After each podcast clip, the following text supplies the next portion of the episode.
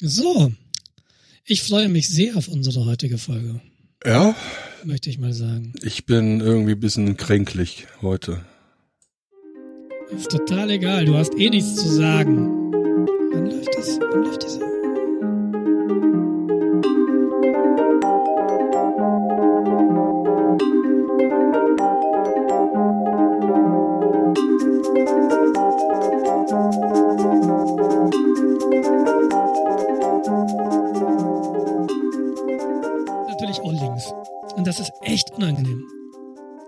Ja, das kann ich mir vorstellen. Ja. Mir tun nur noch Liebe- ein bisschen die Augen weh. Warum? Warum? Äh, weil gestern hatte ich irgendwie einen größeren Unfall mit einer Flasche Aquavit. Und mir tun jetzt irgendwie die Augen weh, die brennen irgendwie, keine Ahnung warum. Wahrscheinlich, weiß ich, Bindehautentzündung. Man wird vielleicht auch einfach ein bisschen älter. Das Also- äh, mag für dich gelten. ich werde besser. Ja, du wirst vor allem konserviert, wenn du so weitermachst. Ja. Herzlich willkommen zu Re-Talk. Wir haben das in der letzten Folge vergessen, unsere Hörer zu begrüßen und das tat mir ein bisschen leid und das möchte ich jetzt tun. Herzlich willkommen zum Podcast zur 15. oder 16. Folge, je nachdem, wie man zählt, wann man anfängt. Zur Nummer 15. Da drüben habt ihr gehört Jens mit Aquavit und hier Nils mit Espresso. Ich möchte gerade noch sicherstellen, dass klar ist, dass ich momentan Wasser trinke, Leitungswasser, Ja, ja, Wässerchen. Mhm. weil ich kränke gerade ein bisschen. Der Jens war nämlich gestern Abend feiern. Nee, also feiern impliziert ja Spaß. Also Ach so. das war Du hast, den ernsthaft. ganzen, du hast den ganzen Alkohol getrunken, um das zu ertragen. Das hatte mit Spaß nichts zu tun. Es musste weg halt. Ah, hält sich ja auch nicht. Ja, das war nur 47-prozentiger.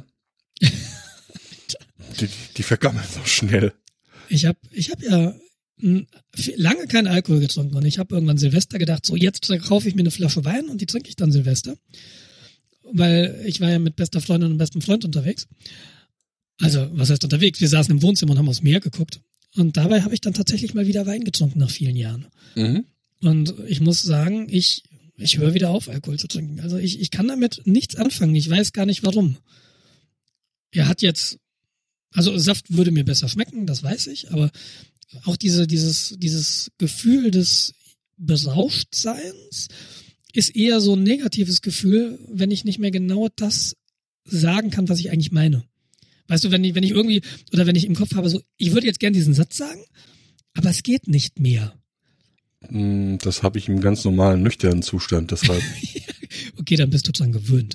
Aber ich, ich fand das echt unangenehm. Ich fand das total blöd. Und ich war gar nicht sehr betrunken. Ich war ein bisschen angetrunken, ja, aber Also das, ich, das hat mir nicht gefallen. wenn ich ehrlich. eine Flasche Wein trinke, dann bin ich stark betrunken. ja, ich habe ja, wir haben ja die Flasche Wein zu dritt getrunken, wobei die beiden haben nicht viel getrunken. Also ich, ich nehme mal an, ich habe eine halbe Flasche getrunken. Oh, das ist ja auch schon nicht wenig. Ja, das ist nicht wenig. Aber wie gesagt, es hat mir jetzt, es hat mich nicht in die, in einen Zustand versetzt, in dem ich sage, juhu, morgen wieder, sondern eher so, ach, Ist ja nicht schlecht. nee, nee, ich habe es jetzt nur mal wieder probiert. Ist zwar gesellschaftlich nicht anerkannt, dass man kein Alkohol trinkt, Ach, offensichtlich. es ist so vieles nicht anerkannt. Das ist ja in Bayern auch nicht anerkannt, dass man kein Fleisch isst. Das verstehe ich nicht. Ja.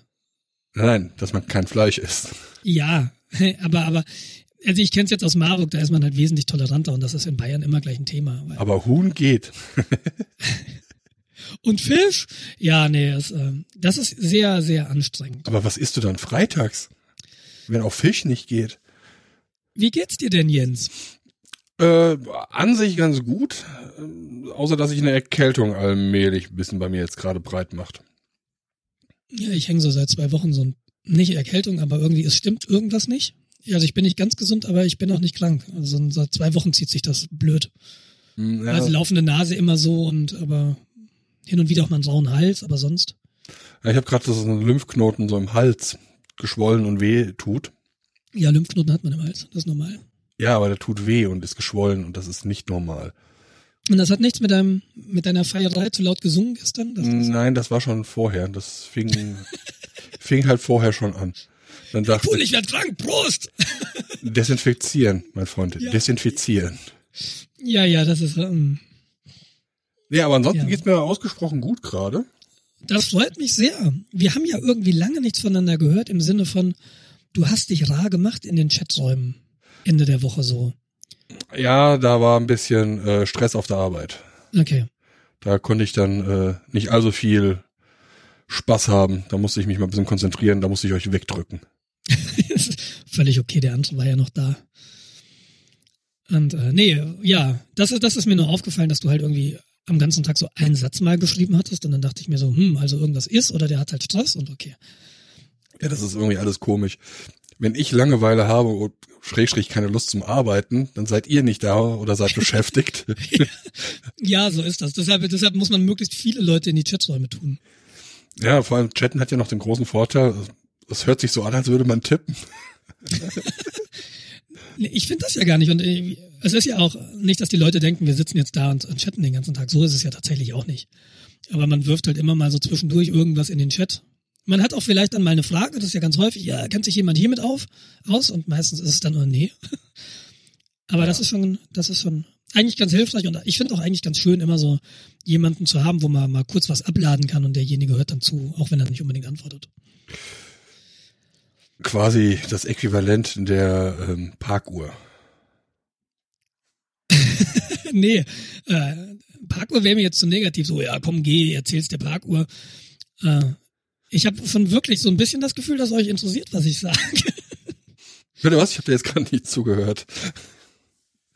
Was gibt's denn von deinen Brillen? Du hattest doch jetzt irgendwie so letzte Sendung von von Online-Shopping in Brillen. Ja. Hast du was gefunden? Ich habe was gefunden. Ich habe sogar die Bestellung letzte Woche fertig gemacht. Ähm, ich bin mir jetzt nicht sicher, was ich in der letzten Folge erzählt habe. Auf alle Fälle war das dann so, dass ich ähm, tatsächlich auch noch zum Optiker gegangen bin und habe mir beim Optiker nochmal die Augen kontrollieren lassen. Du warst vorher aber beim, Zahn, beim, beim, beim Zahnarzt, ja, beim, beim Augenarzt. Du hast irgendwas erzählt, dass du beim Augenarzt gewesen seist, oder? Genau, ich war vorher beim Augenarzt, so Mhm. allgemeines Kontrollieren und so.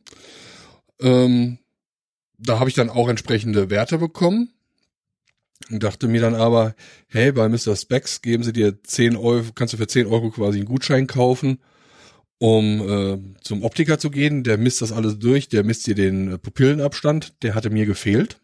Okay. Dann dachte ich, ja komm, gehst nochmal zum Optiker, war in Laufreichweite von meiner Arbeit. Ich dachte, ah ja, super, machst ein bisschen früher Feierabend und gehst dann dahin. Bin da hingegangen, es war dann äh, eigentlich sehr, sehr nett. Der Besitzer war Araber und ähm, wenn man so ein bisschen mit Arabern sich auskennt, die erscheinen immer sehr, sehr unfreundlich erstmal. Aber das ist einfach nur so kurzes, knackiges Guten Tag. Das ist eher so so nordisches äh, Charakterzüge, die die Leute haben. Okay.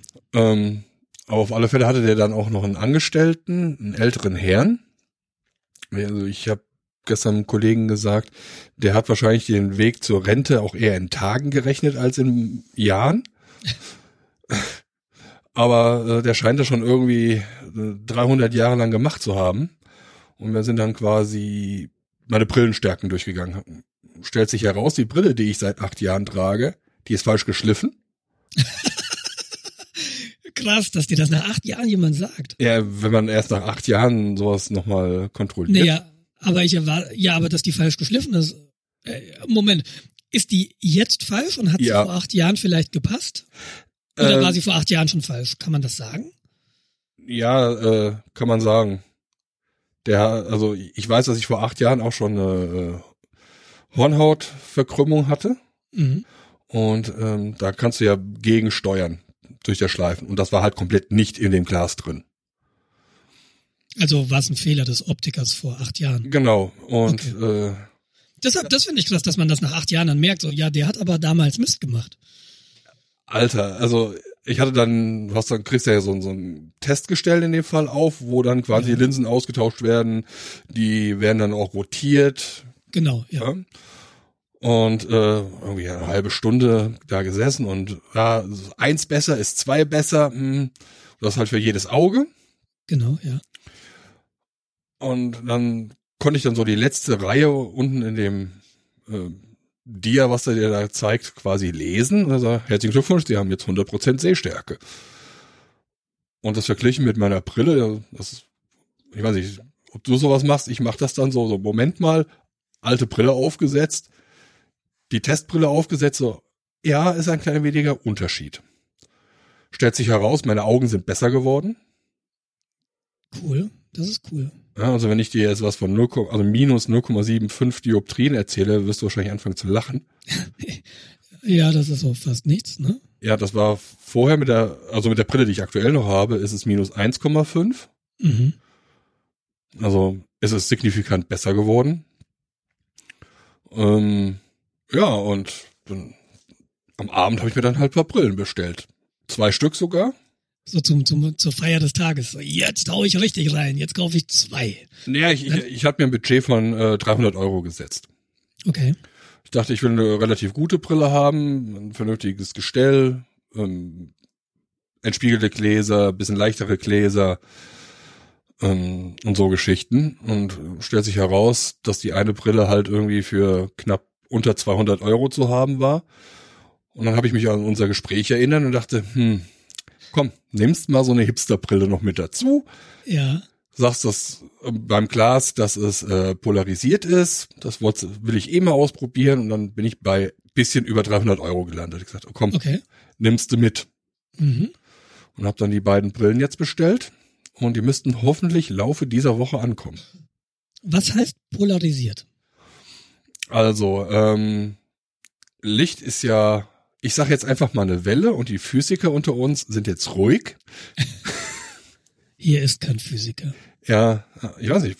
Die Wahrscheinlichkeit besteht, dass also, jemand mit physischem Hintergrundwissen jetzt hier steht und sagt, Uah! ja, nein, also in dieser Sendung ist gerade kein Physiker. Wir sind ja unter uns. Ja, genau. Und äh, die Welle kann sich halt quasi in verschiedenen Orientierungen ausbreiten, die Lichtwelle. Ja. Ja, das wird zum Beispiel benutzt, wenn du im 3D-Kino sitzt. Dann gibt's eine vertikale und eine horizontale polarisierte Lichtquelle.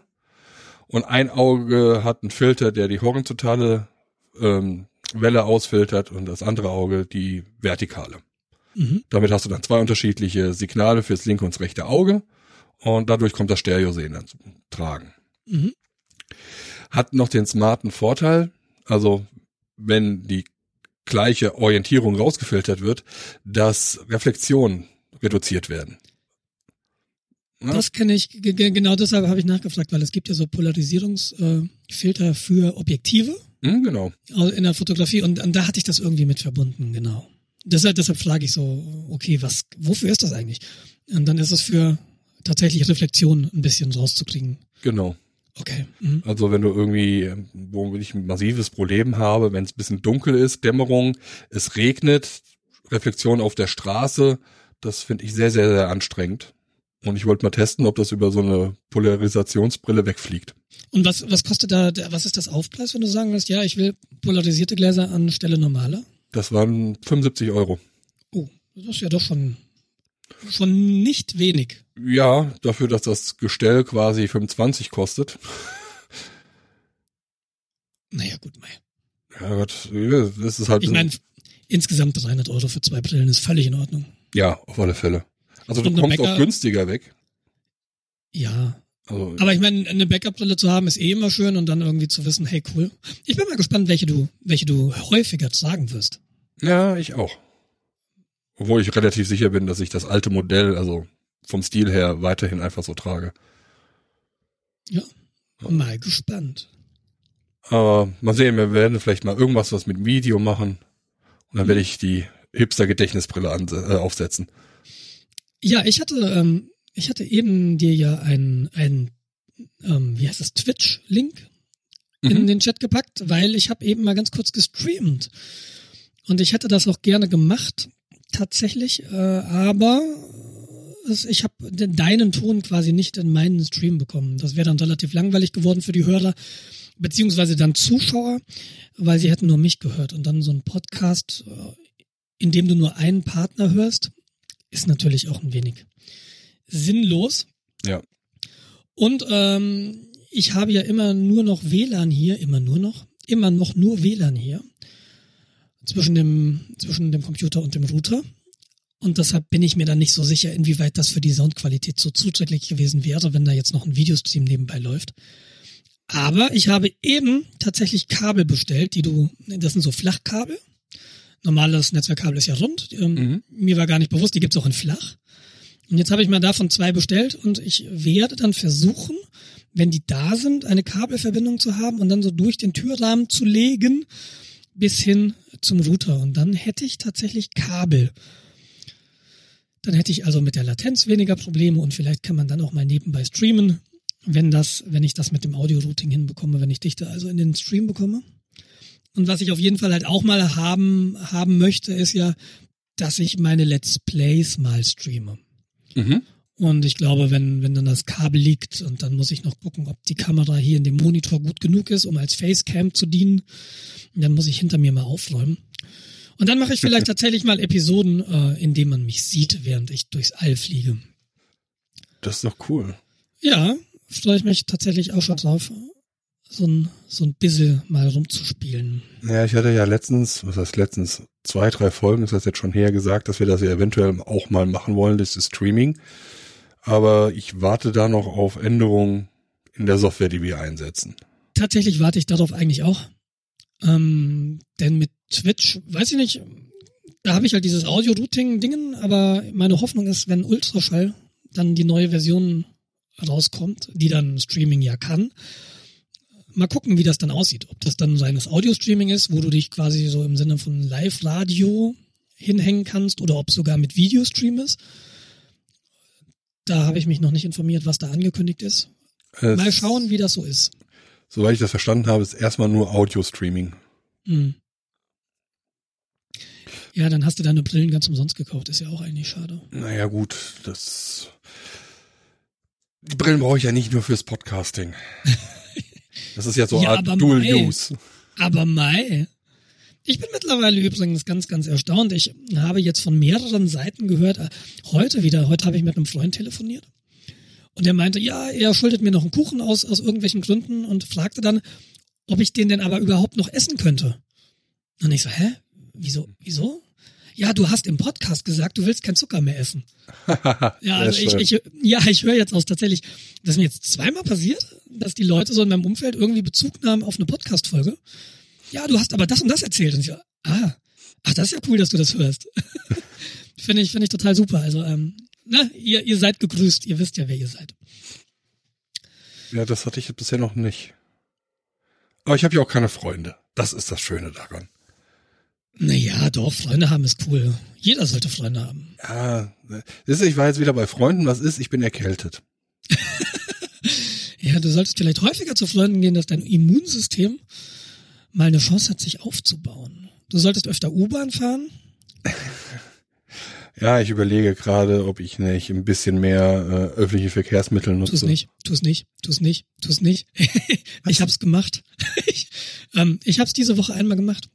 Ich bin, also ähm, um es ganz kurz nochmal zusammenzufassen, ich fahre ja immer im Moment immer noch kein Fahrrad, weil ich mich so ein bisschen nicht traue bei der aktuellen Witterung. Ich habe im linken Arm eben noch nicht viel Kraft und meine Befürchtung ist, wenn ich in eine Situation komme, in der ich das Rad irgendwann mal abfangen muss, dass ich nicht die Kraft habe, das zu tun.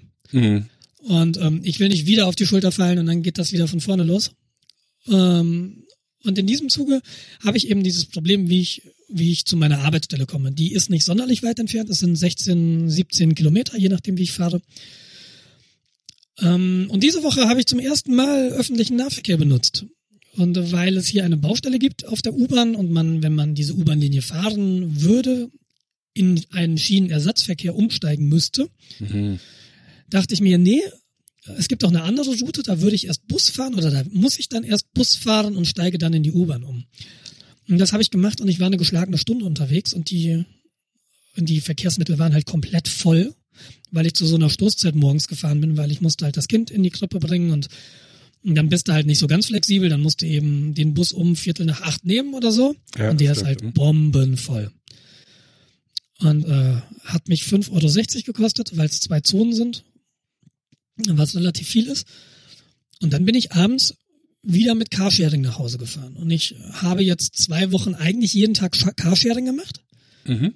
Und ich muss sagen, das ist schon ziemlich, ziemlich cool. Es ist relativ teuer. Ähm, Carsharing funktioniert hier so, dass du nach Zeit bezahlst, also du bezahlst pro Minute. Bei Drive Now sind es, äh, das ist das Angebot von BMW, was hier in München natürlich traditionell sehr, sehr gut ist. Und mit dem kann ich auch rausfahren auf den Forschungscampus, weil da ist dann noch Drive Now Geschäftsgebiet im Gegensatz zu Car2Go. Äh, ich kann da zwar rausfahren, aber ich kann das Auto da nicht abstellen, weil es eben kein Geschäftsgebiet ist. Mhm. Deshalb bin ich da auf, Car2, auf, auf Drive Now festgelegt. Und ich hatte diese Woche auch einmal abends die Situation, dass ich im Stau stand. Und zwar eine Stunde. Und dann Ah. hat mich die Fahrt mal 20 Euro gekostet. Und das ist natürlich so, Was kostet es denn, wenn äh, alles gut geht? naja, wenn alles gut geht, ähm, ich glaube, zwischen 8 und 10 Euro ist realistisch. Mhm. Da bin ich, da bin ich dann schon im Feierabendverkehr, aber nicht wirklich im Stau. Ähm, Ich, also ich habe viele Fahrten, die so zwischen 8 und 10 Euro kosten. Und jetzt am Freitag, letzten Freitagabend, haben wir lange gearbeitet bis Viertel nach sieben und da habe ich noch einen Kumpel mitgenommen und ich hatte dann so einen Spezialtarif. Keine Ahnung warum, hat mich ein bisschen gewundert. Freitagabends ein Spezialtarif. Normalerweise ist doch Freitagabend so ein Abend, wo, wo ich jetzt als Carsharing-Anbieter erwarten würde, ich habe viele Kunden, die nämlich dann irgendwo hinfahren. Mhm. Vielleicht war da sie 19 Uhr aber auch schon zu früh. Oder vielleicht war es die Situation, okay, da steht ein Auto am Forschungscampus und wenn wir das jetzt da nicht wegkriegen, steht das das ganze Wochenende da, weil da ist am Wochenende keiner. Ah, ja, das Und, kann äh, natürlich sein, ja. Deshalb habe ich da nur 20 Cent pro Minute gezahlt für das Auto und ich bin dann mit 5,40 Euro oder 5,20 Euro sogar weggekommen. Und das ist billiger als eine Einzelfahrt im ÖPNV. Aber äh, wie gesagt, das war so eher so eine, eine Singularität. Ich, in der Regel, glaube ich, ist es realistisch, mit dem doppelten Preis vom ÖPNV zu rechnen. Gut, dafür bist du halt Dafür bin ich alleine im Auto. Dafür bin ich ni- allein im Auto. Ich habe Sitzheizung. Und ich bin tatsächlich signifikant schneller, auch wenn ich ein bisschen zähfließenden Verkehr habe, als die U-Bahn. Mhm. Okay. Aber nichtsdestotrotz habe ich jetzt so für mich intern auf die Agenda geschrieben, dass ich Anfang Februar wieder anfangen möchte, Rad zu fahren. Ja, ich bin mal gespannt. Das ist jetzt noch diese Woche noch mit Carsharing erschlagen. Und dann ab nächster Woche mal schauen, ob ich dann schon wieder aufs Rad kann. Das wäre so mein, mein Ziel. Ganz kurz nochmal Carsharing. Gibt es da nicht irgendwie Pendlerrabatte oder irgend sowas? Oder viel Nutzerrabatt? Ja, du kannst dir, glaube ich, ein Kontingent klicken auf der Drive Now Website und wenn du dir das eben im Voraus klickst, so hier, ich zahle euch jetzt 100 Minuten und die fährst du dann ab, dann ist es, glaube ich, ein bisschen billiger. Aber es ist jetzt nicht so wahnsinnig viel billiger. Aber ich hätte es mal tun sollen. Und vielleicht mache ich das tatsächlich jetzt nach der Aufnahme, dass ich zumindestens für diese Woche nochmal so ein bisschen billiger wegkomme. Mhm. Weil irgendwo ÖPNV, ja, ich weiß nicht halt. Ne, ich dachte irgendwie, dann kannst du wenigstens, wenn du im ÖPNV bist, kannst du irgendwie mit dem Laptop ein paar E-Mails beantworten und tralala machen.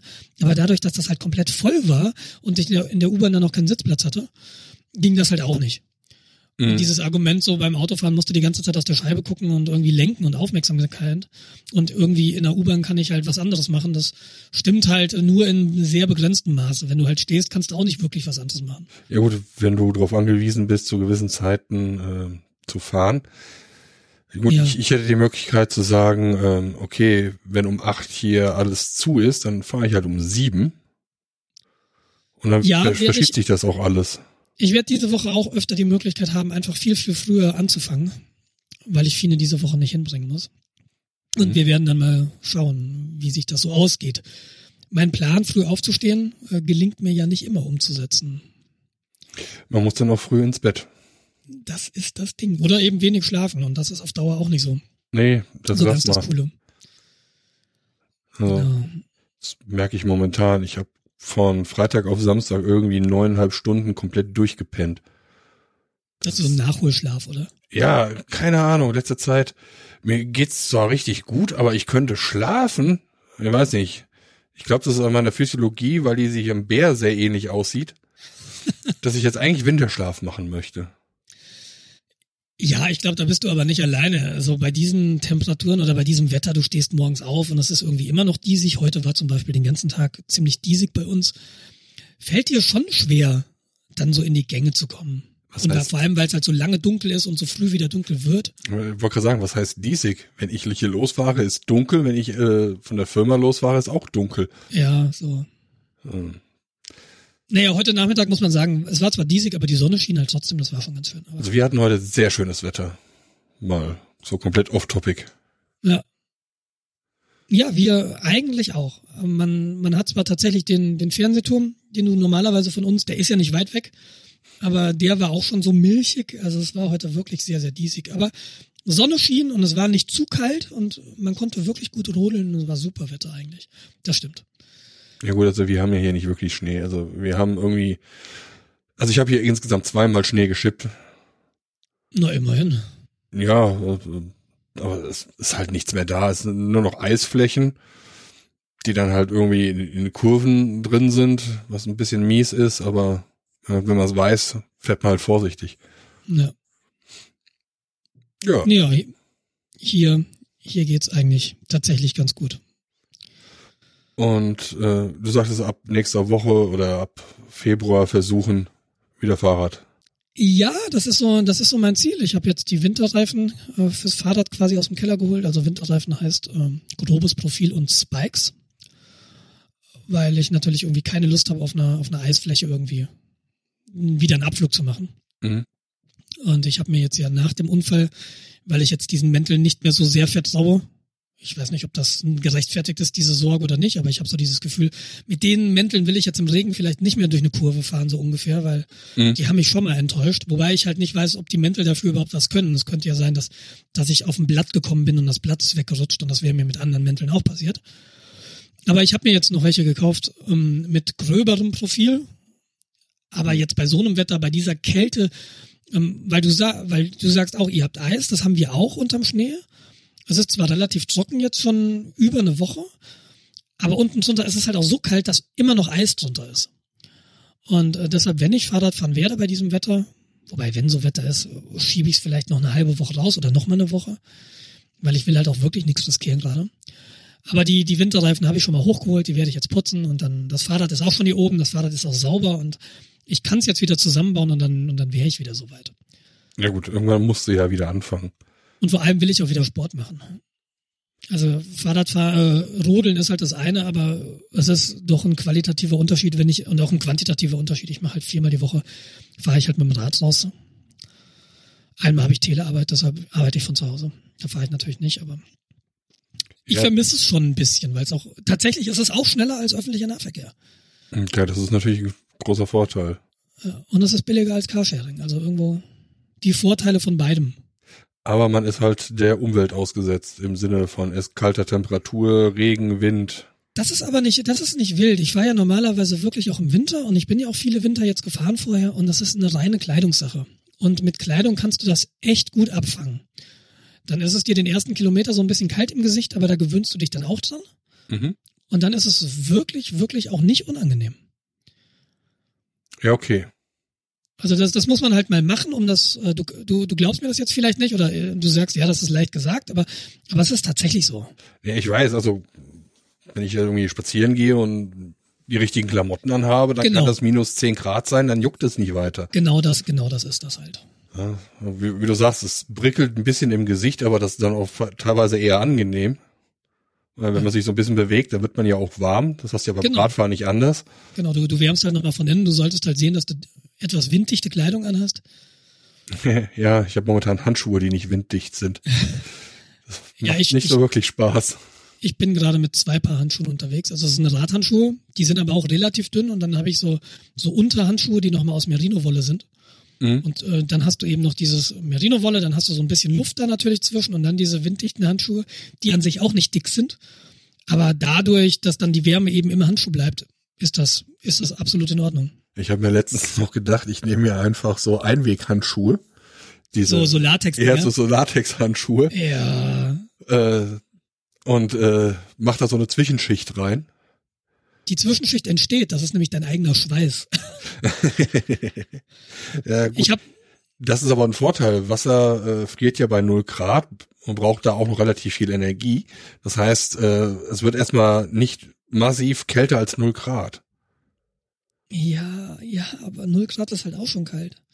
Ja. Und es ist halt nicht so wirklich angenehm. Ich habe diese Latexhandschuhe, äh, gekauft für, wenn ich im Fahrrad was mit öligen Komponenten mache, wenn ich Kettenwechsel und so, dachte ich Hm. mir, da musst du nicht immer die Hände so schluppen, dann nimmst du halt Latexhandschuhe.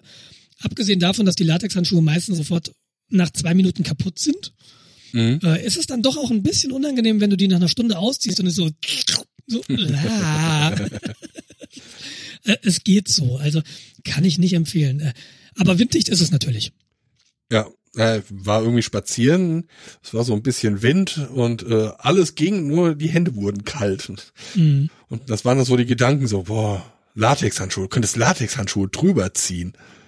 Was, was ich mal gemacht habe auf der Leroica, das ist ein Fahrradrennen in, äh, in Mittelitalien, da waren wir und da hat es, da deutete sich an, dass es wahnsinnig regnen würde auf der Leroica, also an dem Renntag. Mhm. Und äh, ich hatte halt nur meine Turnschuhe dabei. Und das war schon eine sehr unangenehme Vorstellung, irgendwie sechs Stunden auf dem Fahrrad zu sitzen im Regen. Die Schuhe sind halt nach zehn Minuten einfach durch. Und die Frage ist, was machst du? Ähm, und ich habe mir Mülltüten über die Schuhe gezogen. Also Mhm. über die Socken. Socken, dann die Mülltüte und dann mit Mülltüten in die, in die Turnschuhe. Und Also- das hat tatsächlich gut funktioniert. Meine Füße waren nicht nass, zumindest nicht von dem Wasser, das von außen kam. Mhm. Aber Mülltüten sind ja nur auch nicht besonders atmungsintensiv. Und wenn du dann nach sechs Stunden deinen Fuß aus einer Mülltüte rausholst und den ganzen Tag Fahrrad gefahren bist, Ach, das eklig. war olfaktorisch durchaus interessant. Aber ich hatte keine kalten Füße. Ja, das ist dann ja erstmal die Hauptsache. Genau, darum, darum ging es im Wesentlichen. Alles andere kannst du ja mit Seife und, äh, und dergleichen dann wieder reparieren. Und es hat auch nur den halben Tag geregnet. Aber ähm, genau, das war, das ist also das gleiche Prinzip. Ja, cool. Äh, Fällt mir gerade ein, ich habe bei mir im Auto im Handschuhfach noch so ein Packen dicke Wollsocken. Für Für, wenn es wirklich richtig, richtig eklig glatt ist, kannst du, kann ich mir diese Socken über die Schuhe ziehen okay, mhm. und dann äh, ist es quasi wie so Eisschuhe. habe ich schon mal gehört, dass das gut funktionieren soll. Stimmt. Ja. Funktioniert das? Hast du es mal probiert? Ich habe das einmal äh, machen müssen, ja, weil es war wirklich, wirklich glatt. Äh, das geht. Bis dann äh, ausreichend viel Eis und Schnee daran festklebt und du dann eine Eis-Eis-Schicht aufbaust. Und dann, ja, hast du den Schlittschuhfaktor durch den Druck, entsteht eine Grenzschicht und es wird noch rutschiger. Hört sich nach einem guten Ding an. Ja, aber für kurzfristige Sachen, um ein Auto zum Beispiel wieder zur Seite zu schieben, ist es sehr hilfreich. Oh Mann, das hört sich an, als, als also einerseits hört sich das, was du gerade erzählst, so an, als, als wärst du in Sibirien zu Hause. Andererseits denke ich mir so, ja, ihr habt eh keinen Schnee. das war dann auch, äh, als du, du kommst ja auch bei uns aus der Gegend, so Westerwald und Ja, unsere Heimat ist Mitteldeutschland. genau. Und Genau. Äh, da liegt dann auch mal Schnee. Stimmt. Ich bin ja jetzt eher im Norddeutschen. Wenn ich hier sage, es liegt Schnee, dann reden wir von ein, zwei Zentimeter verteilt auf zwei Kilometer. Vermisst du nicht was? Also, ich würde, glaube ich, was vermissen ohne Schnee. Ich hasse Schnee. Also ich, ja, das ist, das ist falsch. Wenn richtig Schnee liegt, ja, so dass auch Räumfahrzeuge keinen Sinn mehr machen, dann ist es schön und angenehm, weil dann hat der Schnee vernünftig Grip und man rutscht nicht durch die Gegend. Aber hier hast du entweder nur äh, Schneeschlamm. Die Leute hier können kein Auto fahren, wenn Schnee liegt. Das ist das Schlimmste. Das sagt irgendwie jeder über seine Nachbarn, finde ich. Nee, also Das sorry. sagen sie, in, das sagen sie hier in München aus irgendwie. Sobald der erste Schnee fällt, können die Münchner nicht mehr Auto fahren. Und das, das kenne ich von so vielen geografischen Gegebenheiten, dass der eine dem anderen sagt, ja, also meine, meine Nachbarn können nicht Auto fahren, wenn hier Schnee liegt. Es ist wirklich schlimm. Da fallen zwei Flocken runter und die fahren die schneller als Schrittgeschwindigkeit auf der Autobahn. Die halt irgendwie seit einer halben Stunde geräumt und gestreut ist. Wo es absolut staubtrocken auf der Bahn ist. Aber das liegt vielleicht auch daran, dass die meisten Leute ja ihre Winterreifen erst dann aufziehen, wenn der Schnee fällt. Immerhin ziehen sie Winterreifen aus, äh, auf. Ja, weil ist Gesetz, weil wird sonst sehr teuer. Das ist wahrscheinlich der einzige Grund und deshalb, ja, naja, gut. Äh, Lernen durch Schmerz. Das heißt ja, wenn du, also optimalerweise hat man von Oktober bis Ostern halt Winterreifen drauf. Naja, Oktober ernsthaft nicht wirklich, oder? Ja, also hier in der Also Gegend. selbst im Dezember schneit's hier nicht, sondern es schneit ja erst im Januar. Es ist aber schon hilfreich, wenn die Temperaturen unter 10 Grad fallen. Unter 10? Ja, du hast Okay. besseren Grip, weil die Gummimischung bei Winterreifen ähm, weicher ist. Dadurch, Ja, das, halt, das, das wusste ich. Ich wusste nur nicht, dass der, dass die Grenze schon bei 10 Grad ist. Ich dachte, die liegt viel tiefer. nee, nee, nee, also 10 Grad, also wenn nachts halt 10 Grad äh, unter, unterschritten werden, dann macht es, sagen die Experten Sinn. Okay. Und ich blabber das jetzt einfach nach. Die Stand so, stand so im 24. Internet. Quelle Internet. genau. Ja, das äh, waren jetzt so deine Erfahrungen zum Bereich Carsharing und wir sind kaum äh, abgewichen. ja, ich, äh, ich, ich kann das, ich kann Carsharing tatsächlich nur empfehlen. Also ganz, ganz cooles Mobilitätskonzept. Aber wenn ich das jetzt tatsächlich, äh, wenn ich, wenn jetzt klar wäre, ich, ich kann kein Fahrrad mehr fahren und ich müsste jetzt irgendwie mir überlegen, wie ich das ganze Jahr auf die Arbeit komme, dann würde ich mir vielleicht tatsächlich überlegen, ein Auto zu kaufen. W- würde sich ja auch rechnen. Also, Weiß ich nicht genau. Ich glaube, eine Jahreskarte kostet für mich so 1000 Euro. Ungefähr. mhm. Und ich glaube, da bist du mit dem Auto schon ein bisschen teurer. Naja, also das Jahr hat, ich sage jetzt mal 220 Arbeitstage. Ja. So, du zahlst äh, wie viel für Hin- und Rückfahrt? Nee, nee, eine Jahreskarte eben Also, 1000 Euro. Die Frage ist, die Frage ist. du meinst äh, jetzt für öffentlichen Nahverkehr. Ja, ja, genau. Ah, Okay, ich bin jetzt beim Carsharing. Carsharing gibt's keine Jahreskarte. Genau. Also das wäre, das wäre cool. aber du zahlst am Tag, also wenn du Sagen wir mal 20 Euro. Ja. Sagen wir mal 80, sagen wir 80 Euro die Woche. ja, ich habe jetzt mit 220 Arbeitstagen gerechnet. Das sind 4.400 Euro. Ja, da nimmst du mal ein Fünftel weg wegen Homeoffice.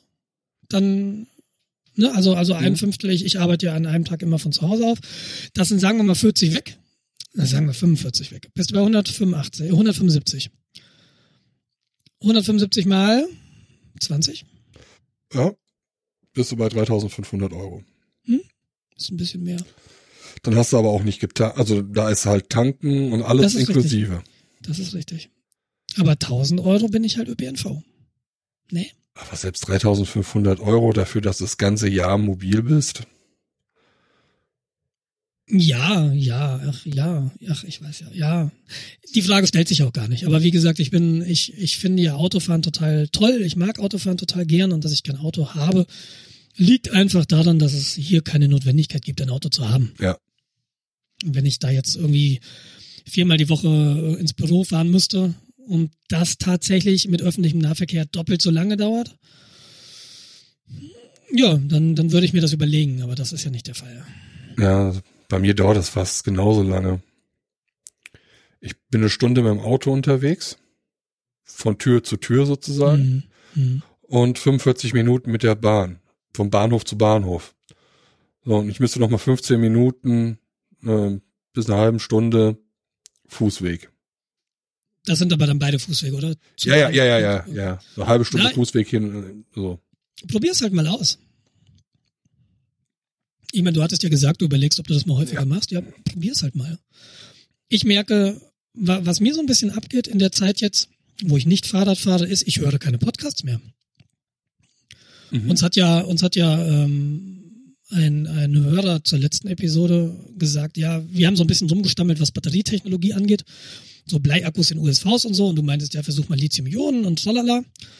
Und da gab es eben den Kommentar, ähm, es gab zu Batterietechnologie eine Omega-Tau-Folge, Ja, ja, stimmt, genau. Ja. wo man einfach alles über Batterien erfährt. Und ich bin mir sicher, wenn ich auf dem Rad gewesen wäre, hätte ich die schon längst, längst gehört. Aber dadurch, dass ich nicht mehr Rad fahre, höre ich auch keine Podcasts mehr. Weil auf dem Fahrrad ist der einzige Ort, wo ich Podcasts höre. Und wenn ich jetzt im Auto sitze, Podcasts hören, ist auch eher so, hm, dann denke ich mir, hörst du lieber auf den Verkehr? Gut, in der ÖPNV könnte man es machen, aber da wollte ich ja ursprünglich arbeiten und das hat ja dann aus anderen Gründen nicht geklappt. Ja, ich äh, überlege gerade, wo ich eigentlich hauptsächlich Podcasts höre. Das ist halt beim Pendeln. Ja, Wobei, ja habe ich noch nicht gemacht, tatsächlich. Könnte man machen, aber habe ich noch nicht. Ja, wobei ich momentan halt wieder diverse Hörbücher gerade durchkonsumiere, die mich ein bisschen fesseln und äh, ja, mein Backlog in den Podcast wird auch immer mehr gerade. Apropos Hörbücher. Ich habe mir für dieses Jahr auch vorgenommen, deutlich mehr zu lesen als das letzte Jahr. Also Bücher zu lesen. Mhm. Und nicht nur so im Internet. Okay. Und ich habe jetzt äh, tatsächlich den Anhalter komplett fertig gelesen. Das ist ja so eine Pflichtlektüre für Informatiker und ich habe es schon vorher mal versucht gehabt und bin dann in Band 2 stecken geblieben. Denn so cool viele Ideen auch in diesem Anhalter sind, er hat auch seine Längen, muss man fairerweise sagen. Ja. Und jetzt habe ich es tatsächlich geschafft, einfach alles mal, alle fünf Bände, die dazugehören, mal zu lesen. Und ähm, der fünfte Band ist schon arg absurd. Also wirklich absurd. Aber irgendwie fiel mir das, fiel mir das ganz leicht dann doch zu lesen. Band drei war nach wie vor schwierig, aber keine Ahnung. Jetzt habe ich den auch durch und jetzt überlege ich an Illuminatus. Aber gerade lese ich Stefan Zweig Sternstunden der Menschheit. Das hört sich äh, nicht nach Fiction an. Nee, das ist äh, Stefan Zweig ist äh, der, der zählt, glaube ich, einfach mal so ein paar Sachen aus, auf die in der Menschheitsgeschichte passiert sind, die relativ wichtig waren. Ah, okay, so Darwinismus, was ich jetzt mal als wichtig bezeichnen würde, so die Erkenntnis. Also die erste Geschichte geht um, äh, um, ja, es geht um ne, die neue Welt, also USA, nicht USA, also Amerika als Kontinent. Mhm. Und es geht jetzt drum, äh, wie sie vom Atlantischen Ozean zum Pazifischen Ozean gefunden haben und wie das alles da zueinander gekommen ist und warum und dass das alles eigentlich mit, ich schulde den Leuten Geld, ich muss jetzt flüchten, ich flüchte, ich flüchte vor meinen Gläubigern und dabei entdecke ich dann sowas. Äh, ganz, ganz kurz. Und äh, sowas. Ich hab, ich bin jetzt in der ersten Geschichte, ich weiß nicht, was da noch kommt.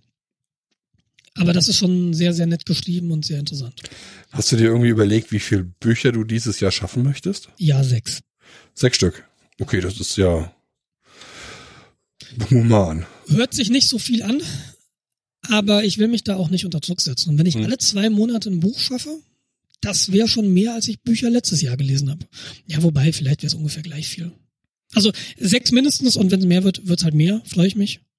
Mhm. Aber ich will kein schlechtes Gewissen haben, wenn es eben nur sechs sind. Kennst du die Webseite Goodreads? Vom Namen ja. Ähm, da bin ich quasi auch registriert. Das war mir klar. Nee, es ist sehr witzig. Da trecke ich quasi, was für Bücher ich aktuell lese. Im, im Grunde ist das ähm, wie Amazon früher hauptsächlich halt Bücher. Du hast Informationen über die Bücher, du hast Informationen über den Autor, Informationen über eine Serie. Also ähm, wenn du was liest, was eigentlich eine Serie ist, dann kannst du da entsprechend ähm, noch mehr Informationen rauskriegen. Und die haben halt sowas wie ähm, ja, eine Reading Challenge. Ja, Da Mhm. kannst du sagen, hey, ich möchte dieses Jahr Endbücher lesen. Gamification wieder. Das ist, das ist wie Strava funktioniert für Rennradler oder Ja. für Läufer. Genau. Nee, ist cool. bei Also, mir wenn- habe ich halt 20 Bücher dieses, dieses Jahr. Jahr. Okay, das ist, Letztes Jahr habe ich über 15 geschafft. das ist gut. Das ist halt der Vorteil, dass ich halt jeden Tag zwei Stunden pendle. Und ähm, dann, Ja gut, Hör Hörbücher, ne? Okay. in dem Fall sind es halt Hörbücher. Ja. Äh, Die, Autofahren. die zählen für mich nicht. ah, oh, Also, weiß ich nicht, da bin ich immer noch nicht, du hast mir dann auch was empfohlen und äh, es ist immer noch so, dass ich, nee, Bücher ist so, ich sehe mich da immer noch im Ohrensessel sitzen mit einer gebundenen Version eines Buchs. Das ist so absolut oldschool, keine Ahnung. So wie es früher halt war. mhm. Und äh, was, wo ich halt ein bisschen wegkommen würde und warum ich dann gesagt habe, ich will gerne sechs Bücher lesen, das ist, ich, ich lese wirklich viel, aber es sind dann viele Artikel im Internet, so ich, meine Pocket-Liste ist, das Backlog ist riesig. Ich glaube, ich habe irgendwie 1100 ungelesene Artikel irgendwie im Pocket, die ich irgendwann mal lesen wollte. Und ich lese schon relativ viel dann da. Und dann denke ich mir so, ah, vielleicht solltest du auch mal wieder weniger schnelllebiges Zeug lesen, sondern einfach mal, ich habe es immer noch nicht geschafft, einen Thomas Mann zu lesen. Ja. ja, muss man ja auch nicht. Ich will aber. Okay, wenn du das willst, dann äh, muss man das. Genau. Und äh, es gibt halt äh, so viele Sachen, die ich eigentlich noch lesen möchte und das habe ich aber nicht geschafft aus aus irgendwelchen Gründen. Das war mir dann in dem Moment halt nicht wichtig genug. Aber ich würde mir jetzt einfach gerne mal so einen Slot reservieren, wo klar ist, da lese ich. Und das Problem beim Lesen ist halt, wenn du es nicht auf dem Kindle machen willst, den Anhalter habe ich auf dem Kindle gelesen, Mhm. Da kannst du halt auch mal nachts lesen. Aber mit so einer gebundenen Buchversion kannst du nachts nicht lesen, weil, oder du kannst schon nachts lesen, da musst du aber aufstehen und dich eben in den Ohrensessel sitzen, weil daneben ist eine Lampe. Ja, Im Bett gibt geht das nicht, wenn die Leute schlafen. Ja, aber dann hast du daneben irgendwie noch zwei Kollegen, die schlafen wollen, weißt du? Und dann denkst du dir auch, dann mache ich vielleicht lieber kein Licht an oder gehe in einen anderen Raum. Ja, dann die du mal das auch Rücksicht auf dich nehmen. Ja, ach. Ich richt's aus, wenn sie wach sind. ja, okay. Ja, so viel, so viel zu meinen, ich habe mir vorgenommen, Bücher zu lesen. Ja, cool. Aber sechs Stück, wie gesagt, ist ja nicht gerade wenig. Das hat sich gerade anders angehört. Ja, Wirklich Ja. lesen, weil das sind dann halt zwei Stunden am Tag oder eine Stunde, die halt äh, andersweitig hätten ja auch verplant sein können. ja genau, ich will mir wieder die Zeit nehmen für Bücher, genau. Und äh, diverse Genres schon überlegt oder Nee, also ich habe ich hab ja viele Jahre lang die Strategie gehabt und ich habe sie immer noch, ähm, dass ich viel, viel mehr kaufe, als ich lese. Ah, okay. Weil wenn ich mal alt bin, dann will ich eine Bibliothek haben. Das ist so. Wenn ich, wenn ich die Augen schließe, sehe ich mich an irgendeiner Bibliothek sitzen in meinem Haus an irgendeinem See. Und äh, da habe ich, ich habe ganz, ganz viele Bücher, die jetzt im Schrank stehen, die ich noch nicht gelesen habe. Das reicht von, ich habe viel Thomas Mann tatsächlich. Oder Heinrich Mann oder Stefan Zweig oder Bertolt Brecht oder you name it. Und da ist noch so viel ungelesen, dass ich da eigentlich mich vor mein Bücherregal stelle und dann gucke, auf was ich in dem Moment Lust habe. Okay. Hm. Das kann auch mal Illuminatus sein. Ich habe ja dieses letztes Jahr die Erfahrung gemacht, dass Fantasy tatsächlich funktioniert für mich auch. Ich habe ein Fantasy-Buch gelesen und war richtig gefesselt. Da haben wir ja, glaube ich, damals drüber geredet. Hm, das waren irgendwie die Zwerge oder irgendwie? Äh, die Elfen. Die Elfen, ja. Ähm, und möglicherweise lese ich da noch mal ein Buch aus dieser Reihe. Aber im Moment steht das nicht auf meiner Liste. Im Moment will ich anderes lesen. Hm. Aber was Genre angeht, bin ich tatsächlich ganz frei. Ob es jetzt Krimi wird, das muss ja gar kein moderner Krimi sein. Auch Friedrich Dürrenmatt ist ja, ist ja Krimi irgendwie. Das würde mich dann nochmal interessieren, aber ja, ach, nee. Ja, ich gucke ja gerade auf äh, der Teile und das Ganze. Habe ich bestellt, ist angekommen, war nicht im Schutzumschlag, äh, habe ich wieder zurückgeschickt, weil ich meine, wenn ich 10 Euro für ein Buch ausgebe für ein Antiquarius, will ich auch diesen Schutzumschlag haben. Und ich habe just heute Nachmittag dieses Buch nochmal bestellt. Okay, Genau. ich sag dir jetzt nicht, was ich gerade als Untersetzer benutzt habe. Völlig okay. Aber das, das, ähm, das, weißt du eigentlich, wie ich dazu gekommen bin? Es Äh, gab eine, nein. ich glaube, eine Resonator-Folge. War es Resonator? Ich glaube Resonator. Da gab es eine Folge über Heisenberg. Und der, der Typ, der da interviewt wurde, der hat sich mit Heisenberg auseinandergesetzt, mit der Biografie von Heisenberg. Und er hat den, die ganze Folge nur von diesem Buch geschwärmt und Mhm. von Heisenberg an sich. Und äh, dieses Buch ist halt die Autobiografie von Heisenberg. Und deshalb will ich die, seitdem will ich sie lesen. Und vielleicht ist das Buch auch gar nicht so gut, aber dieser eine Mensch hat mir so dieses, dieses Gefühl gegeben, so ich sollte das mal lesen. Das kann nur gut sein.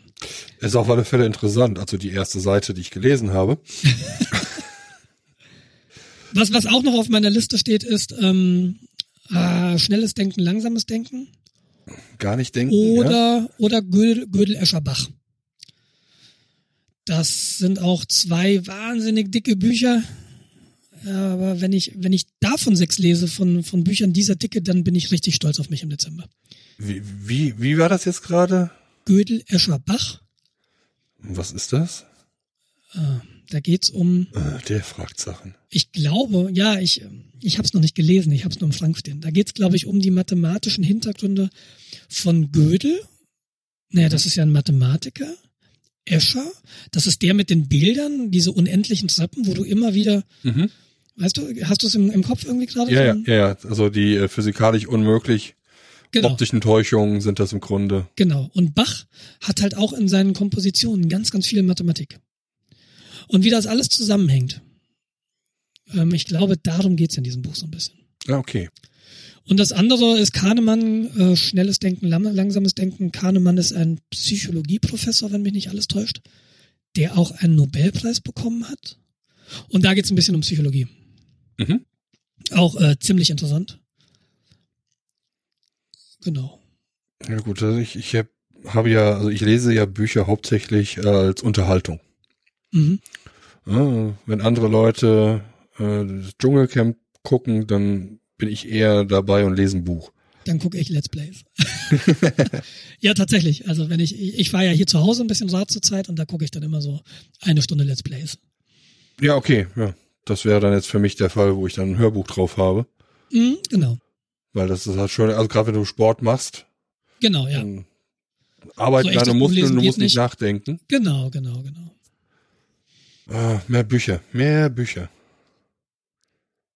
Ja, wie gesagt, es ist, ähm, ich habe das Gefühl, Sex ist, ist gar nicht so un, unambitioniert für mich. Sechs Bücher zu lesen ist gar nicht so unambitioniert für mich. Ach, sechs Bücher. oh Gott. Ja, der Jens wird langsam müde. Mein Espresso kickt aber so langsam rein. Ich bin jetzt nicht mehr müde. Nee, genau. Ähm, ich, ich, ich werde, ich, ich glaube, ich werde im, im, im Laufe des Jahres immer mal wieder davon berichten, was ich gerade gelesen habe und ob es gut war oder nicht. Können wir ja mal schauen. Ist ja so ein schöner Punkt im Retalk. Ja. Äh, und nicht im Retalk, im Recap. Oder wir machen da noch eine. Äh, weiter in dem Text. Oder wir machen vielleicht noch eine, ne? einen neuen Podcast-Channel. Nicht wahr, Jens? ja. Ja, weiter im Text. Ich habe, ähm, und jetzt kommen wir, liebe Hörer, zu dem großen äh, Themen, äh, folgenbestimmten Thema. Wir werden jetzt ganz, ganz viel über Computer reden.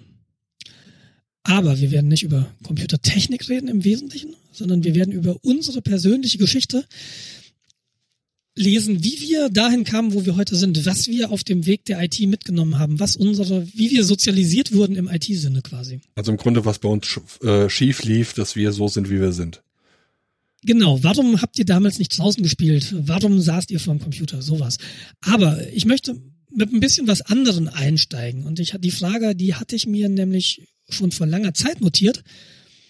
Haben deine Computer Namen? Und wenn ja, wie vergibst du diese Namen?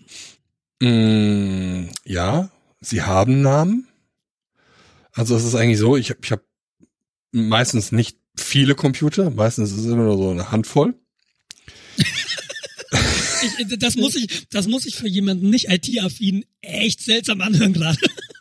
Ja, es sind halt nur zwei, drei Stück und damit rechne ich dann auch diverse äh, Raspberry Pis mit, Ja, okay. ähm, die nebenbei einfach Raspberry 1, 2, 3, 5, hast du nicht gesehen, benannt werden, weil die Images sind meistens eh nur experimentell und ähm, ja, fliegen meistens dann eh raus. Ähm, ich habe einen Hauptrechner, der heißt immer Memex. Mhm. Memex, M-E-M-E-X. Genau. Wo kommt das her? Das Also- kommt aus einem uralten Science-Fiction-Roman. Mit uralt meine ich so 45. Okay.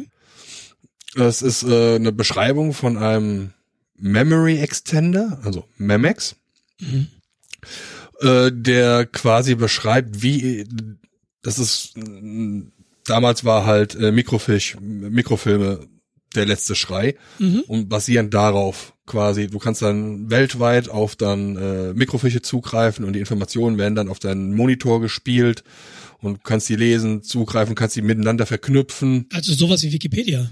Sowas wie Wikipedia äh, und Internet kombiniert sozusagen. Okay. Und das ist dann irgendwie aus dem Anfang der 19, also ja 1945.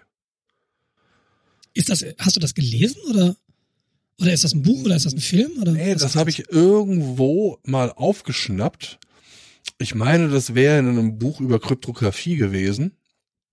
Und da hat der Autor dann äh, quasi erzählt, dass so die ersten Computer äh, Kryptographie-Geschichten und da kam halt auch ähm, der Memex mit zum Tragen. Okay. Und ich dachte, das ist so ein schräge, ähm, so ein schräger Name und so geekig. Da ja, benennst du eine dein, definitiv. ja, da benennst du einfach deinen Rechner jetzt einfach mal nach. Und seitdem heißt mein Hauptrechner immer Memex. Okay. Wenn man sich dann jetzt so anguckt, du kannst ja auch Namen vergeben für Bluetooth oder WLAN-Geräte oder so. Ähm, da bin ich dann teilweise ein bisschen kreativ. Mein Telefon heißt Bananaphone, Mhm. weil es ist ein Apple, dachte ich. bleibst du beim Obstthema. Ansonsten, wenn ich die Sachen im, im Netzwerk benenne, meistens versuche ich die nach Funktionalität zu benennen. Okay.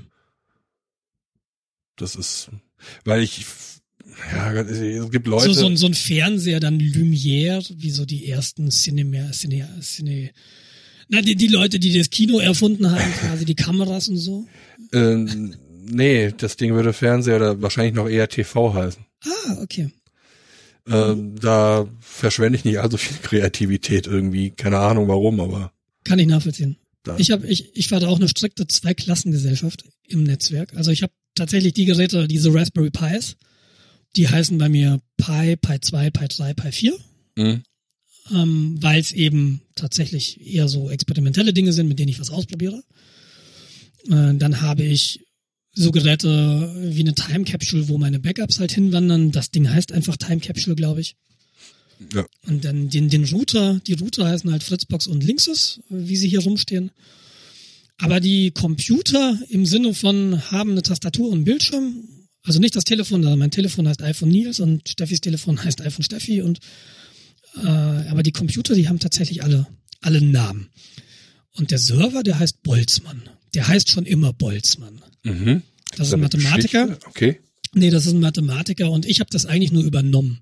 Als ich im Jahr 2000 nach Marburg gekommen bin und mit dem anderen Jens in eine WG gezogen bin, haben wir einen WG-Server aufgestellt und den hat Jens damals Boltzmann genannt. Mhm. Und der erste WG-Server hieß dann Boltzmann und seitdem heißen sämtliche Server einfach immer Boltzmann. Gesetzt den Fall, es gibt nur einen. Na, also es gab mal eine Zeit, da hatte ich mal zwei Server. In der anderen WG, ich weiß gar nicht mehr, wie der zweite hieß, ich glaube Camus. Obwohl, bin ich mir nicht sicher. Aber Boltzmann, Boltzmann war immer dabei. Und äh, als ich mein, mein, oder als ich anfing, irgendwie Desktops zu benennen, äh, der hieß lange Zeit Dante, mein Hauptrechner. Okay. Ich weiß gar nicht warum. Ich fand den einfach immer schön und göttliche Komödie. Mhm. Ja, und ähm, mittlerweile habe ich den Rechner eben weitergegeben und äh, Steffis Rechner hieß irgendwann mal Hans, aber jetzt hat sie meinen gekriegt, der heißt eben Dante. Und dann konnte ich meinen, meine Workstation eben nicht mehr Dante nennen. Und meine Workstation heißt jetzt Kafka, weil das ist auch so absurd und äh, ne, alles so Kafkaesk, ja. Kafkaesk, genau.